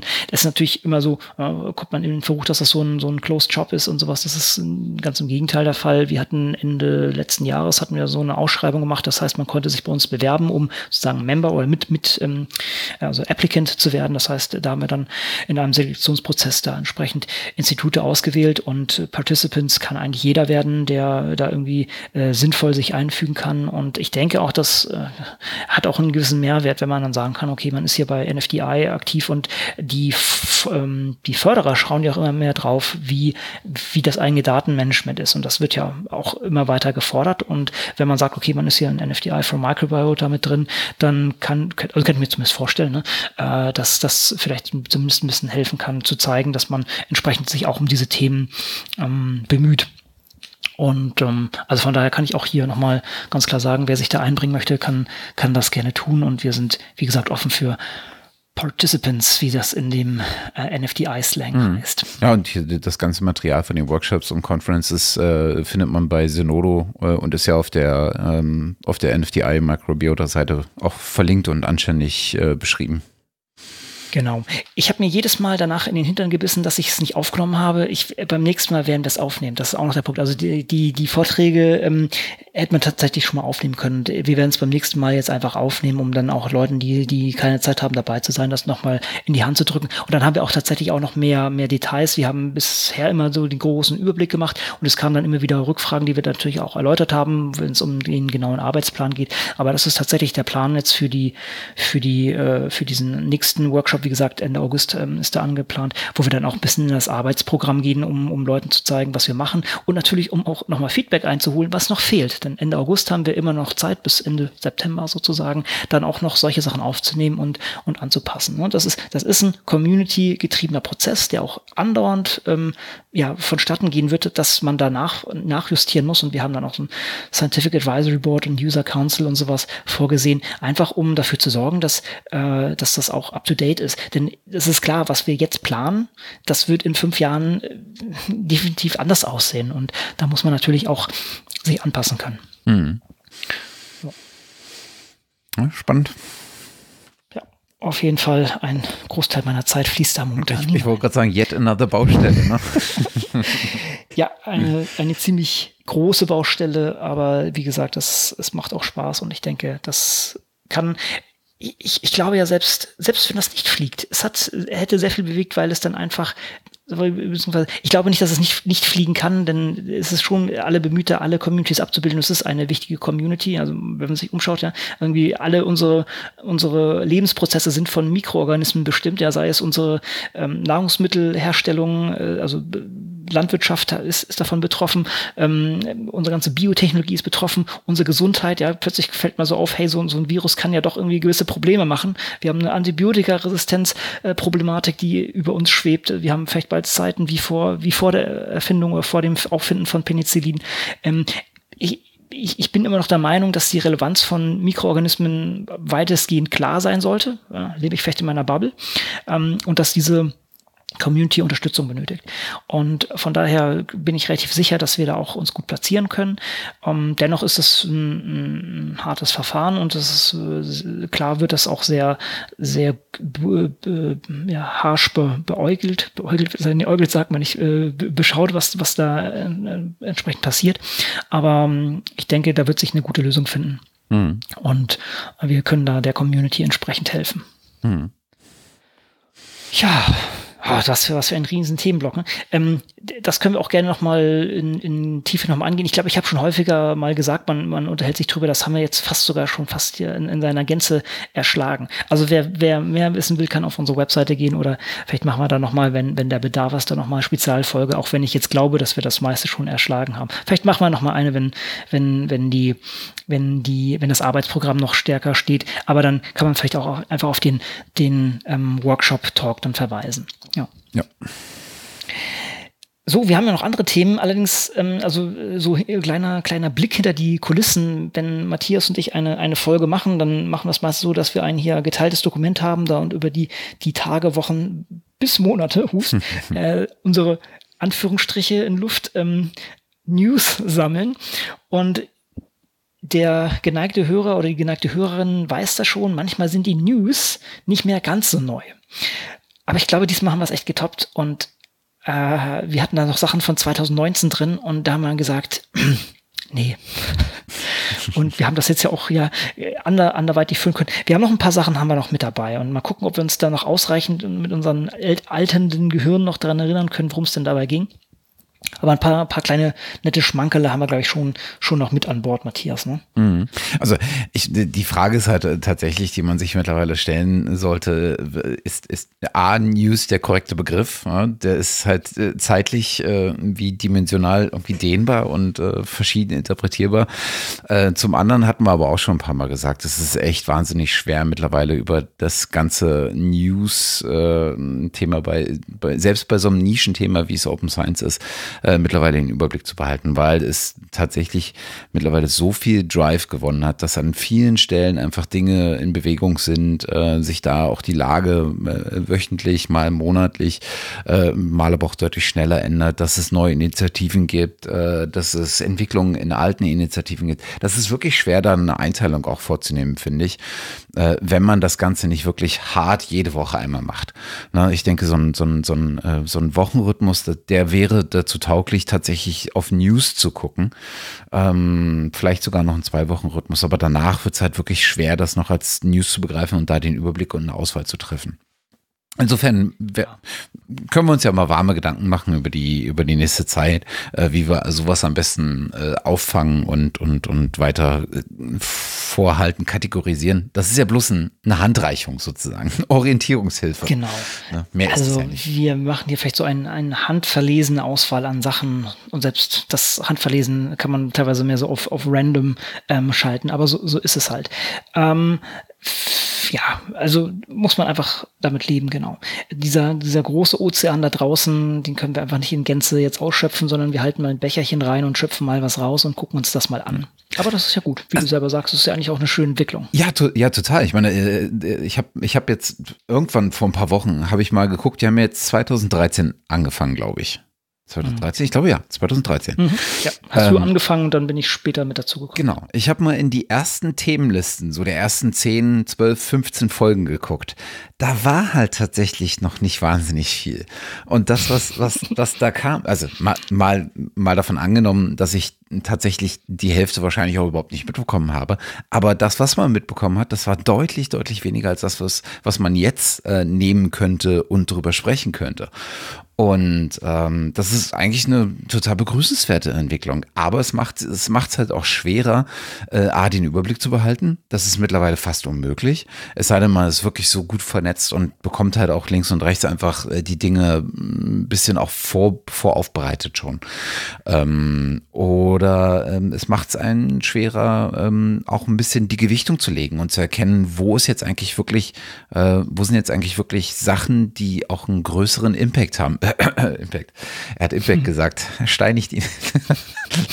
Bei Impact, jedes Mal, wenn ich Impact sage, Impact ist gut. fällt mir das Leben nee, nee, des Breien ein. Nein, nein, Impact ist in Ordnung. Du darfst den Faktor halt nicht hinten dran. Ganz genau. Und das J noch davor. Ja. ja. Nee, also. Denn was mir bei dem auch noch einfällt, genau, ja. was mir da auch noch einfällt, natürlich heißt das, dass wir uns eigentlich noch mehr auf die Interviews und sowas stürzen müssen. Mhm. Und auch hier wieder, ähm, wir haben mit einigen Leuten gesprochen und auch so gesagt, ja, da müssen wir uns unbedingt mal drüber unterhalten. Auch da ist das natürlich jetzt ziemlich auf Hold gewesen aufgrund der letzten Monate. Aber auch da kommen wir wieder zurück. Wir haben auch schon einige Leute informiert, dass, dass das irgendwann mal wieder starten wird. Aber es ist einfach gerade der Zeit geschuldet. Und ähm, wenn man dann noch mal ein oder noch mal zwei Leute mit dazu nimmt, ist das gleich auch logistisch äh, etwas schwieriger, dann gemeinsam einen Termin zu finden und die Leute dann an Studio Link zu packen. Sollte man vielleicht auch sagen, Studio Link hat, ist auch schon wieder eine ganze Ecke her, ein Update ähm, bekommen. Das ist die Software, die wir hier nutzen. Äh, mhm. hat, hat schöne Verbesserungen gebracht. Also ich finde es klasse. Und es läuft auch gerade noch stabil. Mhm. Ja, ja. ja. Gut. Ja, ja. so, so, so das, das war als kleiner Metablock. Genau. Also der wird wahrscheinlich hier dominieren. Ich muss gerade tatsächlich mal schauen. Ich glaube, wir können sogar noch ein bisschen härter selektieren als das, was wir, was wir uns hier sogar noch vorgenommen haben. Ich, ich springe sogar mal voll jetzt hier rein, Matthias, und gehe mal sogar auf eine spätere Sache, die, die tatsächlich noch relativ aktuell ist.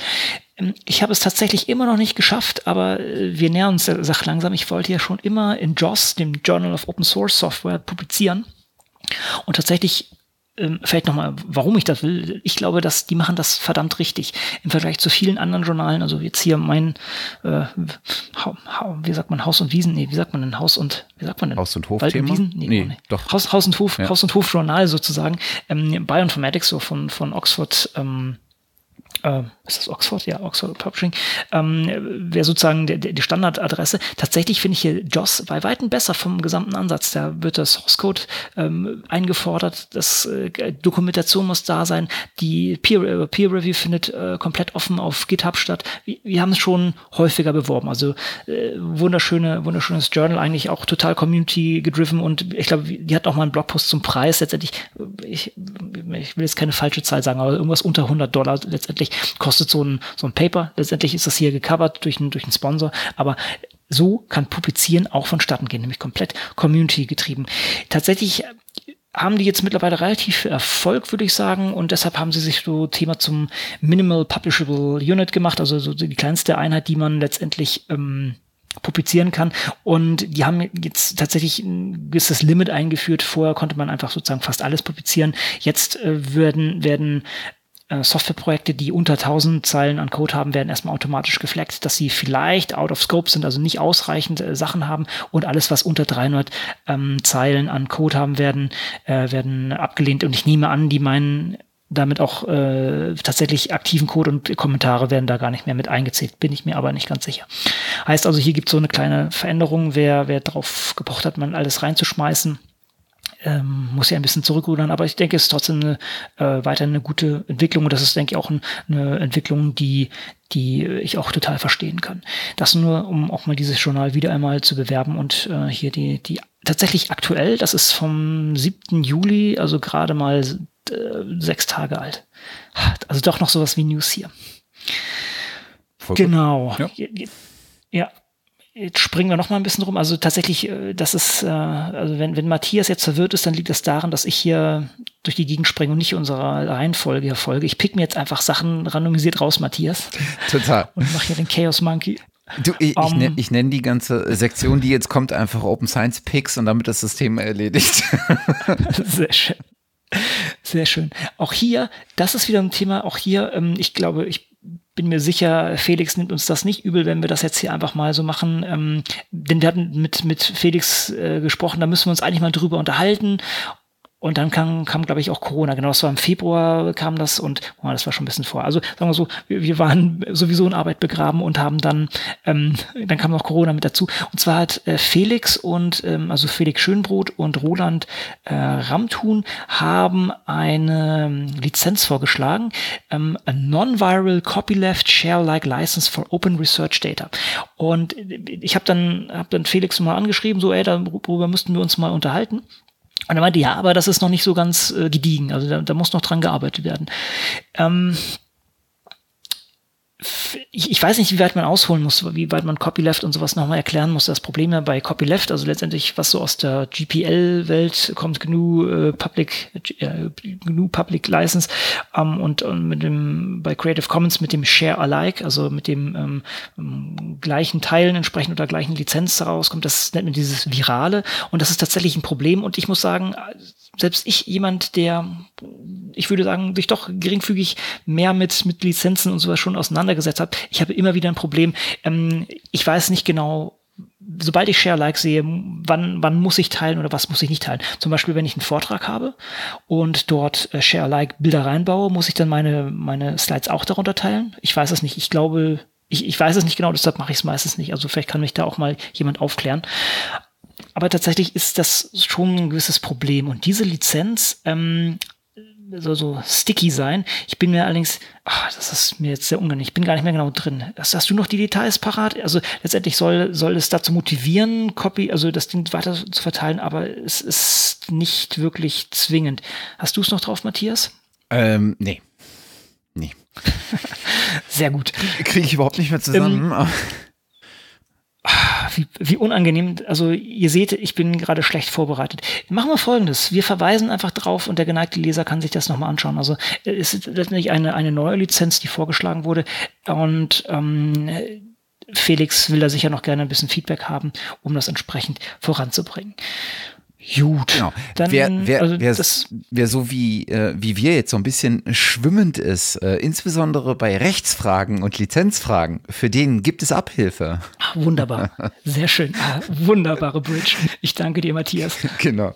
Es gibt nämlich einen, äh, äh, Leitfaden, äh, von äh, Till Kreuzer und Henning Lahmann. Äh, kennt man, glaube ich, beide. Äh, Till Kreuzer in, insbesondere im Zusammenhang mit iRights.info.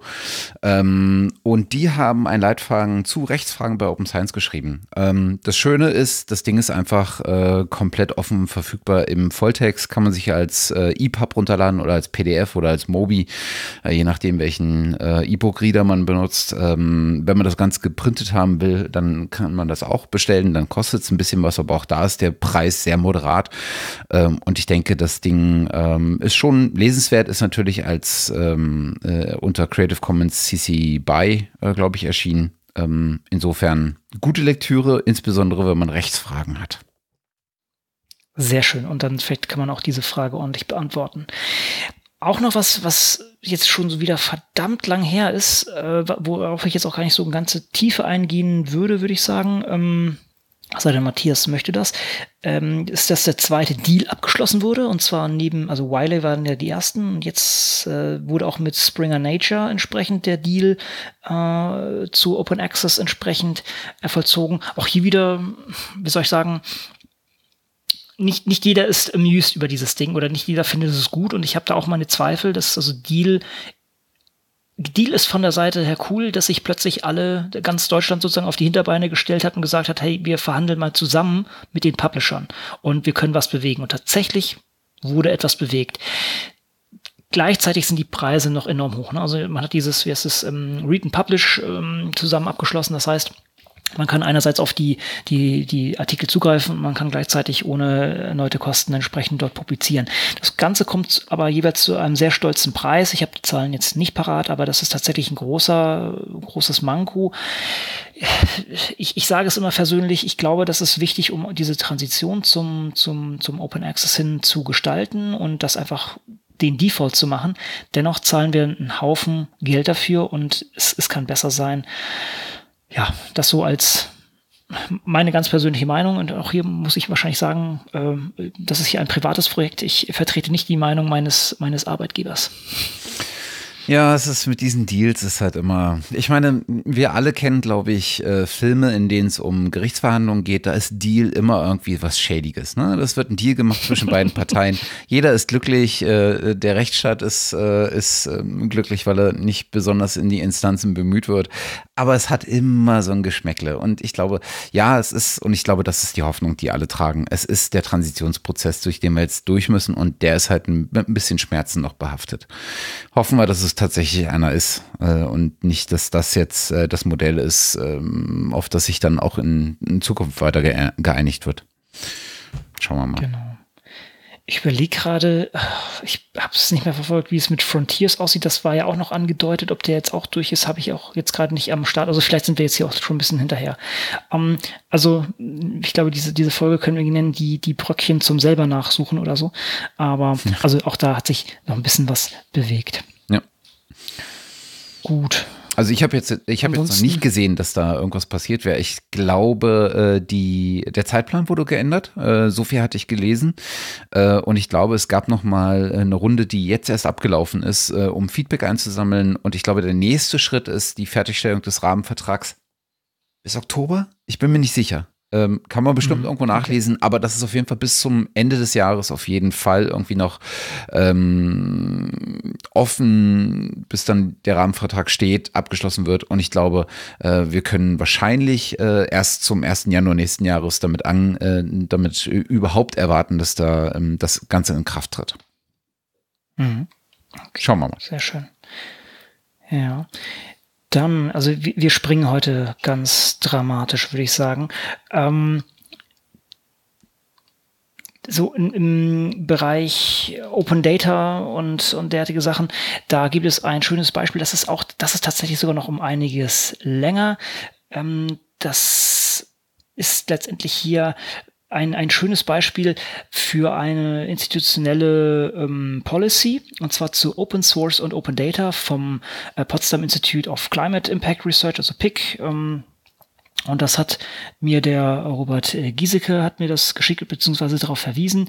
Das ähm, ist hier in ja, wir, wir verlinken das Ganze, ist ja äh, parat. Das heißt, das ist mal eine kurze, knackige äh, Policy, die einfach sagt, äh, dass, dass ähm, Open Source letztendlich genutzt werden soll und Open, Open Data. Und das ist natürlich ein, einfach äh, schön, wenn man als eigener Forschen da dann auch sagen kann, hier, das ist von meiner Institution auch gewollt. Denn letztendlich machen wir das alle, oder sage ich mal so, machen wir doch alle. Ne? Ähm, aber tatsächlich ist das meistens nicht geklärt. Und diese, diese Rechtsfragen ja, müssen eigentlich geklärt sein, um, um hier ein, ein, eine gute Arbeitsbedingung entsprechend oder eine, ja, eine saubere juristische Arbeitsgrundlage zu geben. Und hier wurde das einfach mal gemacht. Von daher finde ich das ein schönes Beispiel. Weißt du, was ich daran super finde?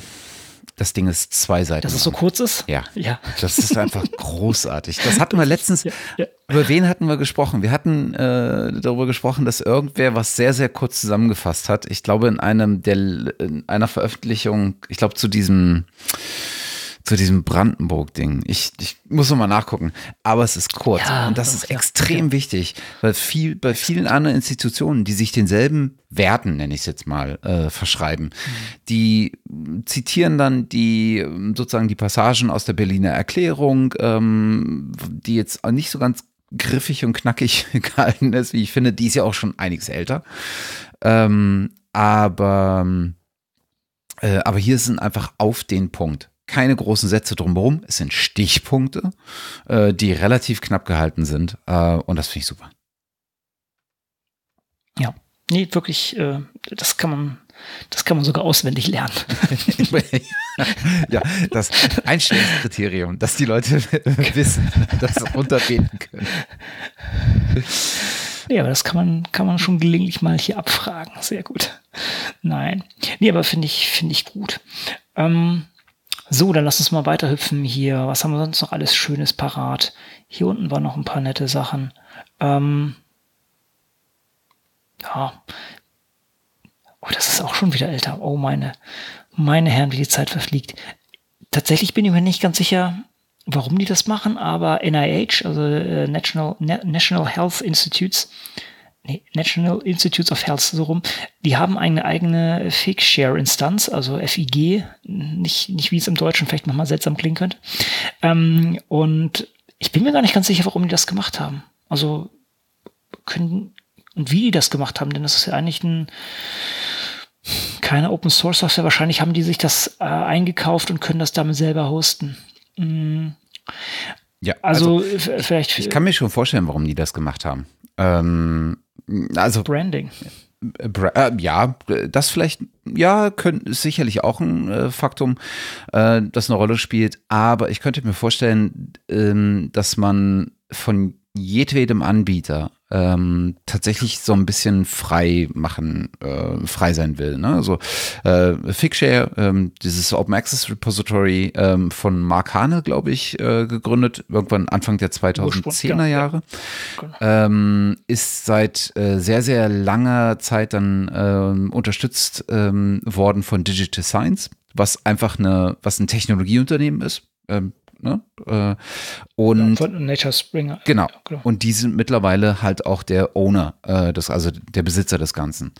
Und ich vermute, ich könnte mir vorstellen, dass man einfach da eine klare Trennung haben will, ähm, dass ein Institut äh, oder dass eine, dass eine Organisation, äh, die äh, auf Governmental-Ebene unterwegs ist oder die zumindest kein, kein Unternehmen ist, dass die sich nicht von einem Unternehmen abhängig machen will ähm, und die Daten sozusagen auf weiß ich, dahin schieben will. Ich weiß nicht, ob das eine Richtung ist, die, in die es Mhm. geht. Keine Ahnung, aber ich könnte es mir vorstellen. Ey, Ja, aber dann müssten die entweder die die Software gekauft oder entsprechend lizenziert haben. Mhm. Und da frage ich mich, ähm, ist, also ist Open Science Framework da nicht eine Alternative, die vielleicht genau das gleiche könnte? Gut, also vielleicht ist unter der Haube da doch noch irgendwas besser, aber hätte ich jetzt so, wenn man mich fragt, hier setze was mal auf, dann hätte ich gesagt, ja, nimm die Open Science Framework und hoste das selber. Nicht, dass ich irgendjemanden kenne, der das schon sinnvoll macht. Vielleicht ist das auch noch ein Problem. Aber na, wer- also da hätte ich jetzt zumindest weniger Abhängigkeit vermutet. Ja, Okay, aber dennoch, äh, ja, sei es mal so hingestellt. Das ist, äh, der NIH ist schon, schon ein Riesenladen, um es so zu sagen. Also von daher ist da schon auch ein, äh, sicher einiges mit drin. ist vielleicht deswegen, Genau. ne, dass, dass, der, dass die Ja, Migration auf einen komplett neuen Service halt auch wahrscheinlich na, einfach ein Riesenprojekt gewesen wäre, wo man jetzt gesagt hat, hm, ist vielleicht nicht so gut, das jetzt äh, irgendwie voranzutreiben. Wir haben gerade irgendwie andere Sorgen. genau. Man weiß es nicht. Richtig. So, da muss man gucken. Das hier ist, glaube ich, auch äh, sehr alt, hier diese ganzen Späßlichkeiten.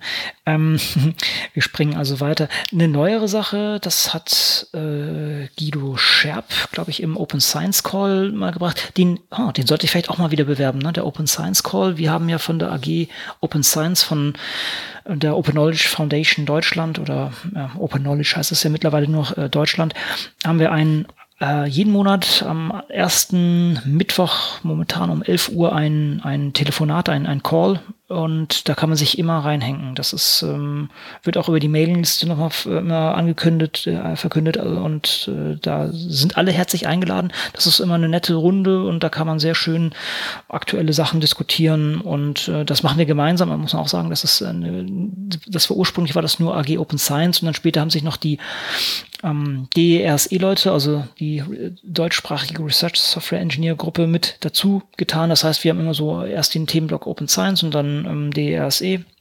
Oh, das ist ein, ein, guter Austausch. Das sind auch überlappende Communities, muss man auch sagen. Ne? Also das ist äh, von daher sehr natürlich und da werden auch immer wieder ein paar schöne Sachen zum Besten gegeben. Und eine Sache, das war für mich auch neu, und zwar äh, gab es, das ist jetzt schon wieder rum, aber das ist von der UNESCO, gab es ein, eine Konsultation zum Thema Open Science in ähm, ja, Westeuropa und Nordamerika. Und das fand ich zumindest erstaunlich, dass sich die UNESCO mit Open Science auseinandersetzt. Bringt uns wieder zurück, Matthias, zu dem, was du vorhin gesagt hast es ist doch ein sehr breit adaptiertes Thema, dass selbst die UNESCO sich das hier schon vornimmt und versucht in, in ihre eigenen Tätigkeiten mit einzubinden. Ja. Und da gab es entsprechend diese Konsultation. Ich naja. glaube, da sind mittlerweile sogar die Talks online. Ja. Also bitte. ich finde ich finde das gar nicht so erstaunlich. Weil ich meine, jeder kennt halt de, die UNESCO aus, äh, wahrscheinlich eher aus, als kulturelle Organisation und, oder als Bildungsorganisation, aber es ist die United Nations Educational Scientific and Cultural Organization.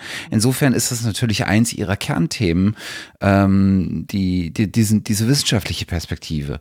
Äh, und als überstaatliche äh, Organisation ist, glaube ich, der, der Ansatz bei Open Science wahrscheinlich sogar natürlicher. Also. Ja, ich stimme dir voll und ganz zu. Dann, dann lass es mich so sagen. Für, ich hatte, wie du selber sagst, wahrscheinlich immer mehr mh, mm, kulturelle Sachen damit assoziiert. Ich auch, total. Ich ja. falsch lag. Ja. Und das ist, das ist natürlich genau der Punkt. Und von der, du hast recht, es passt sehr gut rein. Ähm, aber es ist jetzt erstmal nicht so ganz das, was man sonst erwartet hat. Mhm. Aber schön, finde ich gut. Ja. Also ich glaube, was da, was da so ein bisschen die Schwierigkeit ist, ist genau das, äh, was jetzt daraus erwächst, nämlich, dass die UNESCO in diesem Bereich vielleicht noch nicht das Standing hat, was sie haben könnte und sich das erst erarbeiten muss, weil genau wahrscheinlich äh, mindestens die Hälfte, wenn nicht sogar noch deutlich mehr Leute, ähm, die eine ähnliche Assoziation hatten wie wir oder haben äh, und da jetzt sozusagen der dieser Stimme der UNESCO auch im Bereich Open Science Text eine wahrnehmbare Lautstärke zu geben, das wird wahrscheinlich eher noch eine Herausforderung.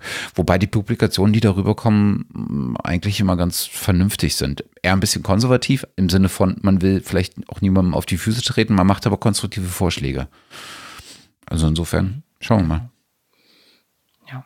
Und die Talks sind mittlerweile, glaube ich, auch online verfügbar und auch einsehbar. Also das ist auch wieder schön gemacht, dass man da auch mal reinschauen kann, wenn man das noch nicht ähm, ja, wenn man der Sache nicht folgen konnte, direkt live, äh, das ist ja mittlerweile auch eigentlich ganz schön, dass die ganzen Sachen jetzt online passieren. Das muss man auch sagen. Das hatten wir vorhin grob nur angeschnitten. Ne? Also Lehre und alle solche Sachen sind online. Also ich habe selber auch äh, ziemlich viele äh, Sachen jetzt umgestrickt auf online. Nebenbei auch die Carpentry Workshops, die ich ja sehr viel mache. Also dieses lange also Data Science Training für Wissenschaftler, aber auch für Bibliothekarinnen und Bibliothekare habe ich ähm, jetzt viel online gemacht, also live online. Das hat auch gewisse Vorteile an bestimmten Stellen stellen. Und das ist auch ein Format, was wir genauso jetzt auch weitermachen und auch die ganzen Carpentry ähm, ja, das hat natürlich auch Carpentry, die Carpentries allgemein sehr bewegt, ja. Jetzt plötzlich können wir unsere Workshops nicht mehr fahren, was so das zentrale Ding von den Carpentries ist. Diese Präsenzworkshops, diese zwei Tage durchhacken. Und das wurde natürlich komplett umgekrempelt, aber ich denke, das haben wir eigentlich ganz gut äh, hinbekommen. Und ähm, ich sehe auch von anderen Stellen äh, da viel vermeldet, aber kommen wir später noch bei, bei unseren anderen Sachen auch noch hin. Aber das heißt, diese ganze ähm, Covid-Sache hat, wie schon gesagt, auch dafür gesorgt, dass wir plötzlich uns überlegen, hey, wie kann ich denn solche Sachen online machen? Wollen wir, wollen wir die Tech-Debatte aufmachen? Also wahrscheinlich, ich weiß nicht, was, was du nutzt, Matthias. Äh, ist es auch Zoom? Hm. Nee, äh, also ja, ich bin gezwungen, auch mal Zoom zu benutzen. Ich bin auch gezwungen, noch was noch viel, viel schlimmer ist, auch mal diese Cisco-Lösung ja. zu benutzen. Äh, GoToMeeting heißt es. Nee, WebEx heißt das, glaube ich. Also WebEx. Genau. WebEx, genau. Und GoToMeeting, ähm, aber ich versuche äh, relativ viel, wenn es möglich ist, äh, äh, Jitsi zu, ähm, zu nutzen. Da haben wir eine eigene Lösung äh, oder eine eigene Instanz für. Ja. Ähm, mhm. Ich finde alles, alles ziemlich ähm, hm, durchwachsen, sagen wir es mal so. Ähm, ich finde, es hat schon einen großen, äh, oder du merkst, äh, oder du hast am Anfang gemerkt, den großen Anbietern äh, wie Zoom oder wie Google Meet oder Hangouts oder wie es jetzt auch immer heißt, ähm, die hatten glaube ich, ein Infrastrukturvorteil. Also die konnten mit dem, zu, mit dem zusätzlichen Strom an ähm, Nutzern deutlich besser umgehen als viele der etwas kleineren Services, die erstmal ganz, ganz große Performance-Schwierigkeiten hatten. Und äh, ich meine, bei Zoom hat man es gesehen, die haben irgendwie die Hälfte des Entwicklerteams äh, weg von neuen Features geholt und hin auf Performance und Stabilität. Äh, was ich fair fand, dass die das äh, auch offen gemacht haben ähm, und dadurch natürlich auch nochmal deutlich mehr Kunden gewonnen haben, weil die die Kunden eine antizipierte Verlässlichkeit irgendwie gesehen haben. Aber ja, das ist, das ist ein Kreuz. In der Tat. Also ich muss sagen, ich war ja bis vor Covid auch immer großer Freund von DFN-Conf, die, wie heißt das, Paxip oder sowas, äh, oder der Haube nutzen. Ähm, das wurde total zerbombt durch Covid. Die haben dann später ein bisschen nachgelegt. Und ähm, tatsächlich sind wir dann auch auf, auf Zoom ausgewichen. Ich muss sagen, durch die Carpentry-Trainings, beziehungsweise nicht die, die, nicht die tatsächlichen ähm, Trainings der, äh, der, der Endnutzer, sondern die Ausbildung von, von sogenannten Instruktoren, haben, die, was auch immer online passierte, war ich schon mit Zoom relativ viel vertraut und das wird auch bei den Carpentries sehr viel genutzt. Um, ähm, und die haben tatsächlich den Vorteil, auch durch den nativen Client können die natürlich da auch irgendwie die, ähm, die Qualität sehr viel besser regeln und alle solche Sachen. Und das hat natürlich schon dafür gesorgt. Aber ich, ich nutze das auch eigentlich sehr, sehr ungern. Dann kam ja auch diese ganze Datenkrake-Geschichte letztendlich raus von denen. Ähm, mittlerweile sind die mit der Verschlüsselung auch, glaube ich, besser und auch mhm. das soll ja noch besser werden. Aber dennoch bin ich da nicht ganz froh. Und ich erinnere mich noch an mich selber. Ich glaube, ich habe 2017 habe ich gesagt, das ist das Jahr von WebRTC, wo das endlich breit aufschlägt. Ich lag so daneben. und also WebRTC ist diese Technik, die letztendlich ähm, so offen ist und dafür sorgen könnte, dass man es im Browser alles sehr nett machen kann. Wir sind noch sehr weit davon entfernt und es gibt viele offene Lösungen. Jitsi hattest du ja benannt, ist eine. Big Blue Button habe ich auch häufiger schon gesehen und genutzt. Dennoch kommt alles noch nicht an die Performance von, von Zoom dran. Das ist nee. tatsächlich, also wir hatten hier auch Veranstaltungen mit, mit fast 300 Leuten. Das, das läuft. Das äh, ist recht gut. Und ich hoffe, dass auch hier die Impulse dann kommen, das auch ein bisschen mehr auf, auf Offenheit zu schieben. Ein Kandidat, den ich auch total im Auge habe, schon, schon eine ganze Weile, ist äh, matrix.org was eigentlich so die eierlegende Wollmilchsau ist, äh, vor allen Dingen auch dezentral und äh, also letztendlich föderativ und von Chat bis äh, Video bis äh, ja Audio-Calls eigentlich auch alles machen kann, aber auch das ist noch nicht, nicht da, wie es sein sollte, aber dennoch sind zumindest die Impulse da. Bei, bei Jitsi hat es mich auch mal ein bisschen gewundert, dass es ja irgendwie sich auf, auf Chrome eingeschossen hat und man mit Firefox da äh, bisher zumindest immer ein bisschen im, im Regen stand. Mhm. Dennoch, ja, mal gucken. Also ich würde mich auch freuen, wenn da ein bisschen mehr Bewegung reinkommt und ähm, ja, doch offene Alternativen entsprechend mal ein bisschen stärker Zulauf gewinnen würden. Mhm. Ansonsten, also ich lebe tatsächlich hier momentan hauptsächlich in Zoom. Gelegentlich mache ich nochmal DFN so an den, in den Randzeiten geht das auch ganz gut mit ein, zwei Leuten. Wenn es mehr sind, muss man doch leider auf Zoom umsteigen. Und äh, ich finde es auch nicht, ja, ich, ich finde ich es nicht gut, aber es ist leider sozusagen friss oder stirb in dem Fall. Mhm. Ja, man ist halt nicht der Einzige, der, der an der Entscheidung beteiligt ist, was man jetzt nutzt. Und ähm, tatsächlich ist in, in solchen Zeiten, ähm, was, man, was man wieder gesehen hat und wo bei vielen Open Source Implementationen von unterschiedlichen Tools einfach der Hase im Pfeffer begraben liegt, ist Performance. Tools können so gut und so offen und so sicher und so transparent und sonst was sein, wie sie wollen, aber wenn sie nicht funktionieren, dann ist das tatsächlich einfach ein Blocker. Und äh, man gibt, wenn man großzügig ist, gibt man solchen Tools irgendwie zwei, dreimal eine Chance. Aber es gibt halt Kunden oder Partner oder mm, einfach eine Menge von Leuten, wenn das Erlebnis nicht stimmt und das aber beispielsweise ein, einfach ein wichtiger Call war, äh, dann führt das nachhaltig zur Frustration und dann gibt man diesen Tools keine Chance mehr.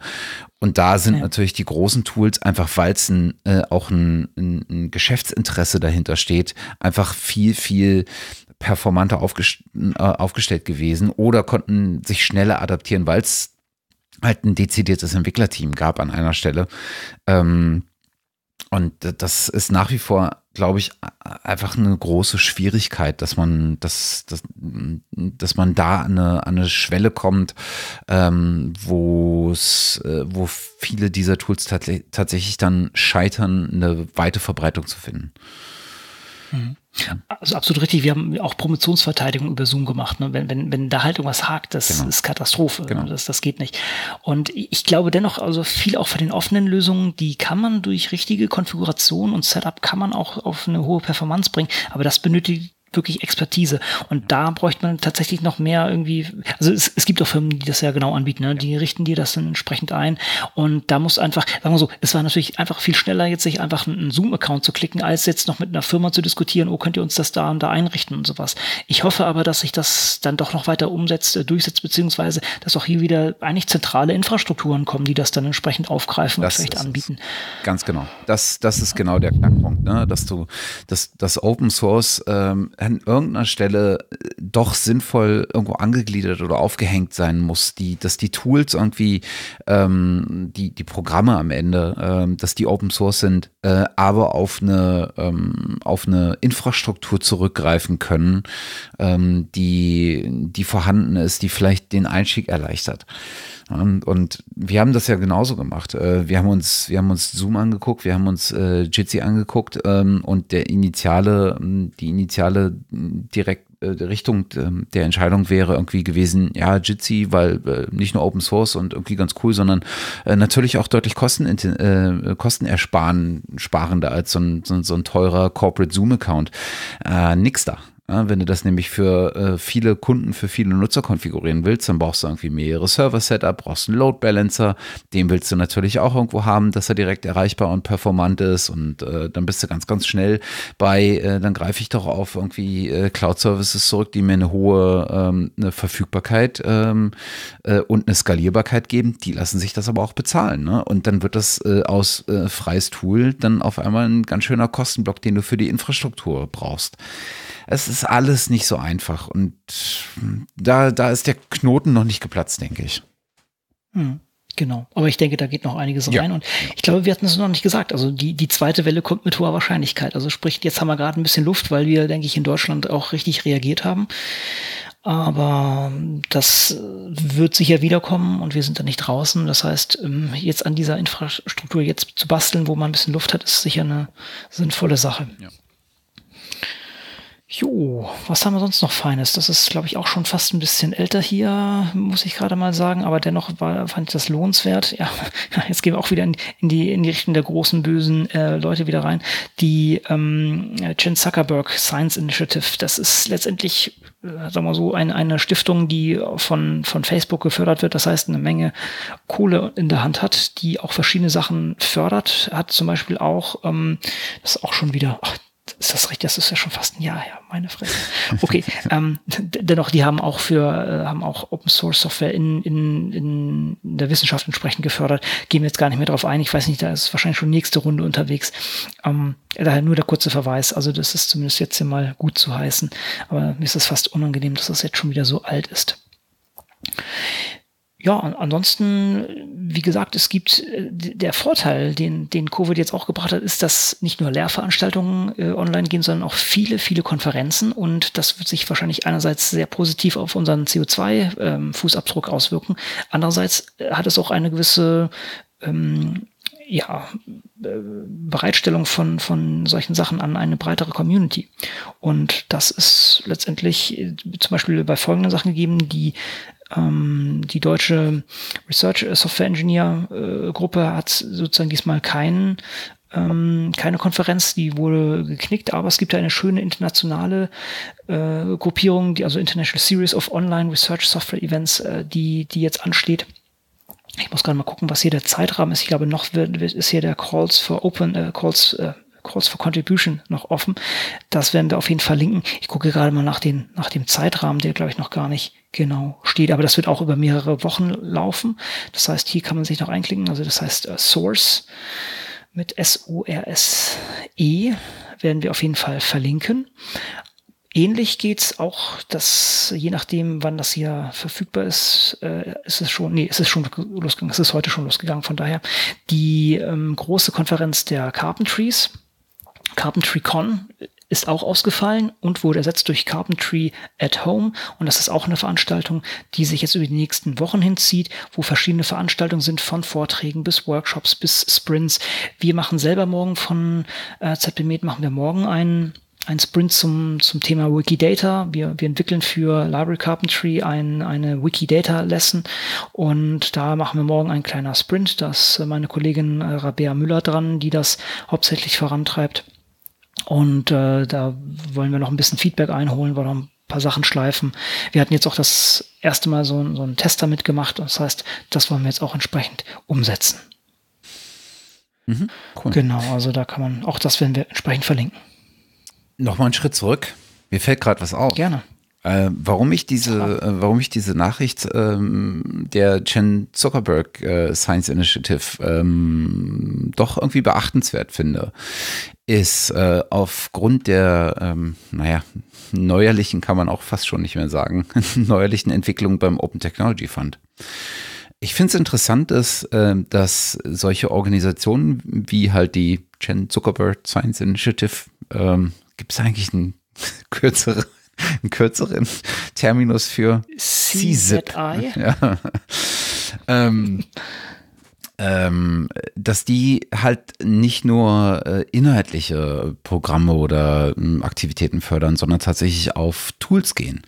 Ähm, weil hier gibt es gegebenenfalls zumindest, ähm, naja, so Abfederungseffekte äh, zu den sehr wahrscheinlich auslaufenden oder zumindest drastisch gekürzten äh, Technologieförderungen, die aus dem Open Technology Fund äh, kamen, der ja einen ganz erheblichen ganz erhebliches äh, Mittelbudget hatte ähm, über die letzten Jahre, aus dem ja so Projekte wie äh, Signal oder Tor ähm, gefallen sind ähm, die und diverse andere. Also ich glaube, man kennt, man kennt eine ganze Reihe von äh, Projekten, die da äh, gefördert wurden. Und jetzt mittlerweile ähm, von äh, Herrn Trump, äh, dem König der Moronen, ähm, äh, wirklich krass attackiert worden, ne? was dazu führte, dass, glaube ich, Libby Liu mittlerweile nicht mehr dem Open Technology Fund ähm, äh, vorsteht und es steht halt zu befürchten, oder ist sogar schon beschlossen, dann bin ich mir nicht, nicht sicher, ähm, dass hier äh, dass das Funding äh, deutlich, deutlich eingestellt äh, oder zurückgefahren wird, wenn nicht sogar ähm, eingestellt. Und dann fehlt natürlich ähm, ein, ein großer ähm, Förderapparat für Open Source Tools. Ja, das, also ich weiß nicht, ob wir den, den Blick über den, den Atlantik nochmal irgendwie an, angehen wollen. Wahrscheinlich besser nicht, aber da, da werden sicher gerade einige Entscheidungen getroffen, die langfristig auch wirklich sehr, sehr negativ sind auf, auf allen Ebenen und auch in dem wissenschaftlichen Bereich von Visa-Tätigkeiten und allen solchen Sachen. Das ist ja leider nur ein, ein Puzzleteil in einem doch sehr, sehr, sehr hässlichen Bild. Ja. Ähm, wir, wir, verlinken einfach mal dazu ähm, die äh, eine der letzteren Episoden vom äh, Logbuch äh, äh Netzpolitik. Äh, da wurde das nämlich äh, behandelt und da macht unter dem Aspekt macht, glaube ich, so, naja, Open Source Tool Förderung von anderen Initiativen ähm, zumindest so ein bisschen was wett. Wobei. Genau. Schauen wir mal. Ja, genau. Mehr etwas Düsteres. Ja, ansonsten auch noch der Blick nach vorne. Das ist auch schon so zum, zum in den Kalender eintragen. Das äh, Barcamp Open Science äh, steht dann auch nächstes Jahr schon wieder. Das ist der 16. Februar. Und einfach schon mal save the date.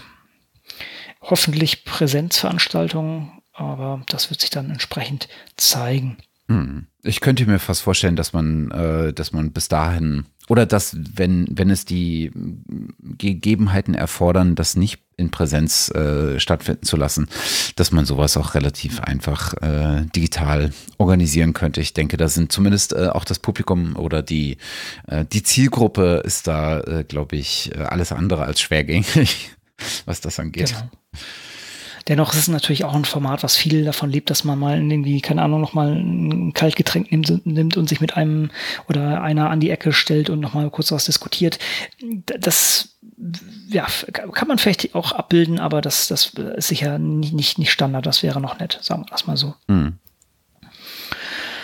Genau, und ansonsten haben wir äh, vielleicht auch noch was zu bewerben, nochmal das, äh, die neue Iteration des Fellow-Programms freien Wissens. Wir haben das ja schon häufiger um hier äh, auch zu besten geben, indem wir da auch die, die Fellows hatten und auch da ist noch was geplant, also wieder das gemeinsame Programm von Wikimedia Deutschland und dem Stifterverband und der Volkswagen Stiftung, wo entsprechend junge Forschende ähm, be, ja, an die Hand genommen werden oder, oder na, das klingt fast ein bisschen jetzt irgendwie äh, kindisch, äh, aber werden auf jeden Fall unterstützt und werden gefördert mit, glaube ich, 5000 Euro, aber vor allem durch Mentoring und, und anderen Angeboten, um da entsprechend die eigene Forschung zu öffnen.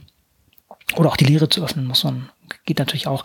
Und da ist, glaube ich, Deadline, ist das Ende Juli, kommt das hin? Mhm, 30. Glaube, ne? Juli, genau, für das, äh, ist jetzt genau. das neue Programm ja ausgeschrieben. 2020, äh, 21, das geht ja dann immer irgendwie so ein halbes Jahr, äh, fängt also im September, wenn ich mich nicht täusche, an und äh, man kann sich noch äh, bewerben bis zum 30. Juli. Ähm, die Auftaktveranstaltung ist dann, glaube ich, äh, Mitte Oktober wieder. Genau, genau. da verlinken also das wir. ist genau sicher wieder eine schöne Sache und das ist, denke ich, auch sehr nett, um mal über den eigenen Tellerrand hinauszuschauen, weil das doch sehr ähm, interdisziplinär oder sagen wir multidisziplinär ist, weil aus verschiedenen Bereichen da Leute zusammenkommen. Und äh, das, also wer, wer da mal reinhauen möchte, kann ja in die älteren Folgen von Open Science Radio sich mal einklinken und mal entsprechend schauen, welche Erfahrungen da die Fellows gemacht haben, mhm. die durchwegs positiv sind. Mhm. Genau. Mhm.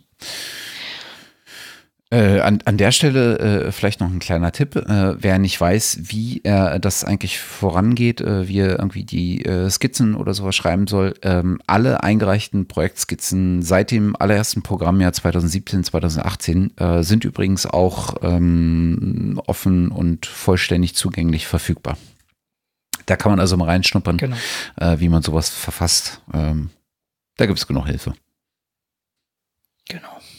Sozusagen Offenheit auf allen Ebenen ja. hier auch entsprechend vorgelebt. Ja, finde ich super. Sehr schön. Gut, da sind wir doch glatt unten an unserem Dokument angelangt, Matthias. Juhu. Sieht gut aus. Es war nötig, äh, von daher äh, sehr schön. Ja, äh, wir haben sicher einiges, nee, wie soll man sagen, wir haben garantiert ein, ein Großteil der Aktivitäten der letzten Monate sicher übersehen, vergessen, was auch immer. Das war jetzt für uns wieder unser kleines therapeutisches Gespräch hier, um, um uns selber sozusagen ein bisschen hier ähm, aufrechtzuerhalten. Aber ähm, ich denke, dass das Thema Open Science hat so viel Fahrt gewonnen, wie Matthias auch schon gesagt hat, dass äh, man jetzt hier gar nicht alles anfassen kann, sondern dass wir einfach ein paar kleine Schlaglichter heraussuchen und das hier zum Besten geben.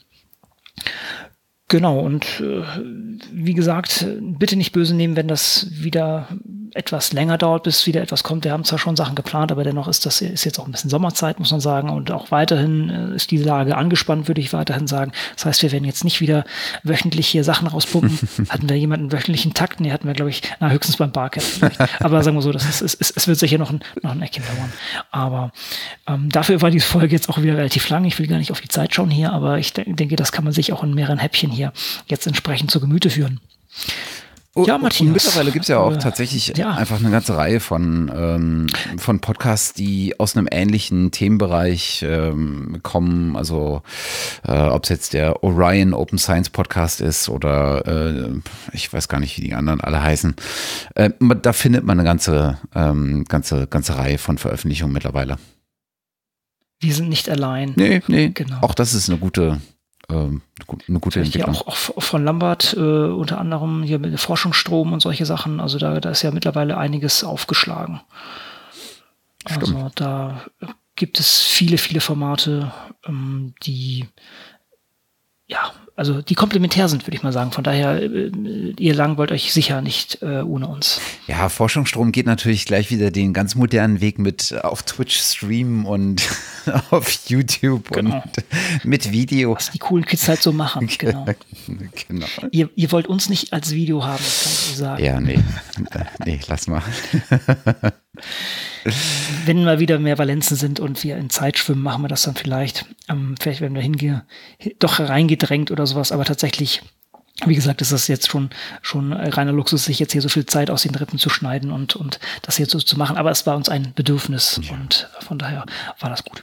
Und ich muss immer wieder sagen, ich meine, wir, uns gibt es ja jetzt auch schon eine ganze Weile und wir haben es dann doch geschafft, irgendwie ein bisschen persistent zu sein ähm, und steuern ja auch auf die 200. Folge zu.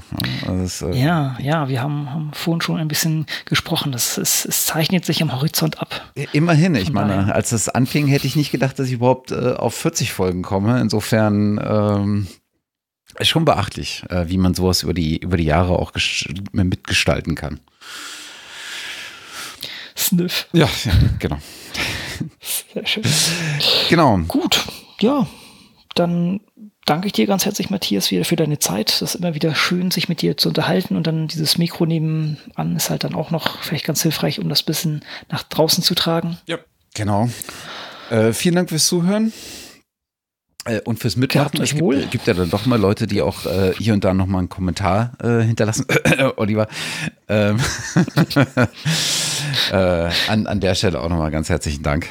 Äh, genau, dann äh, bis zum nächsten Mal, würde ich sagen. Genau, macht es Jod.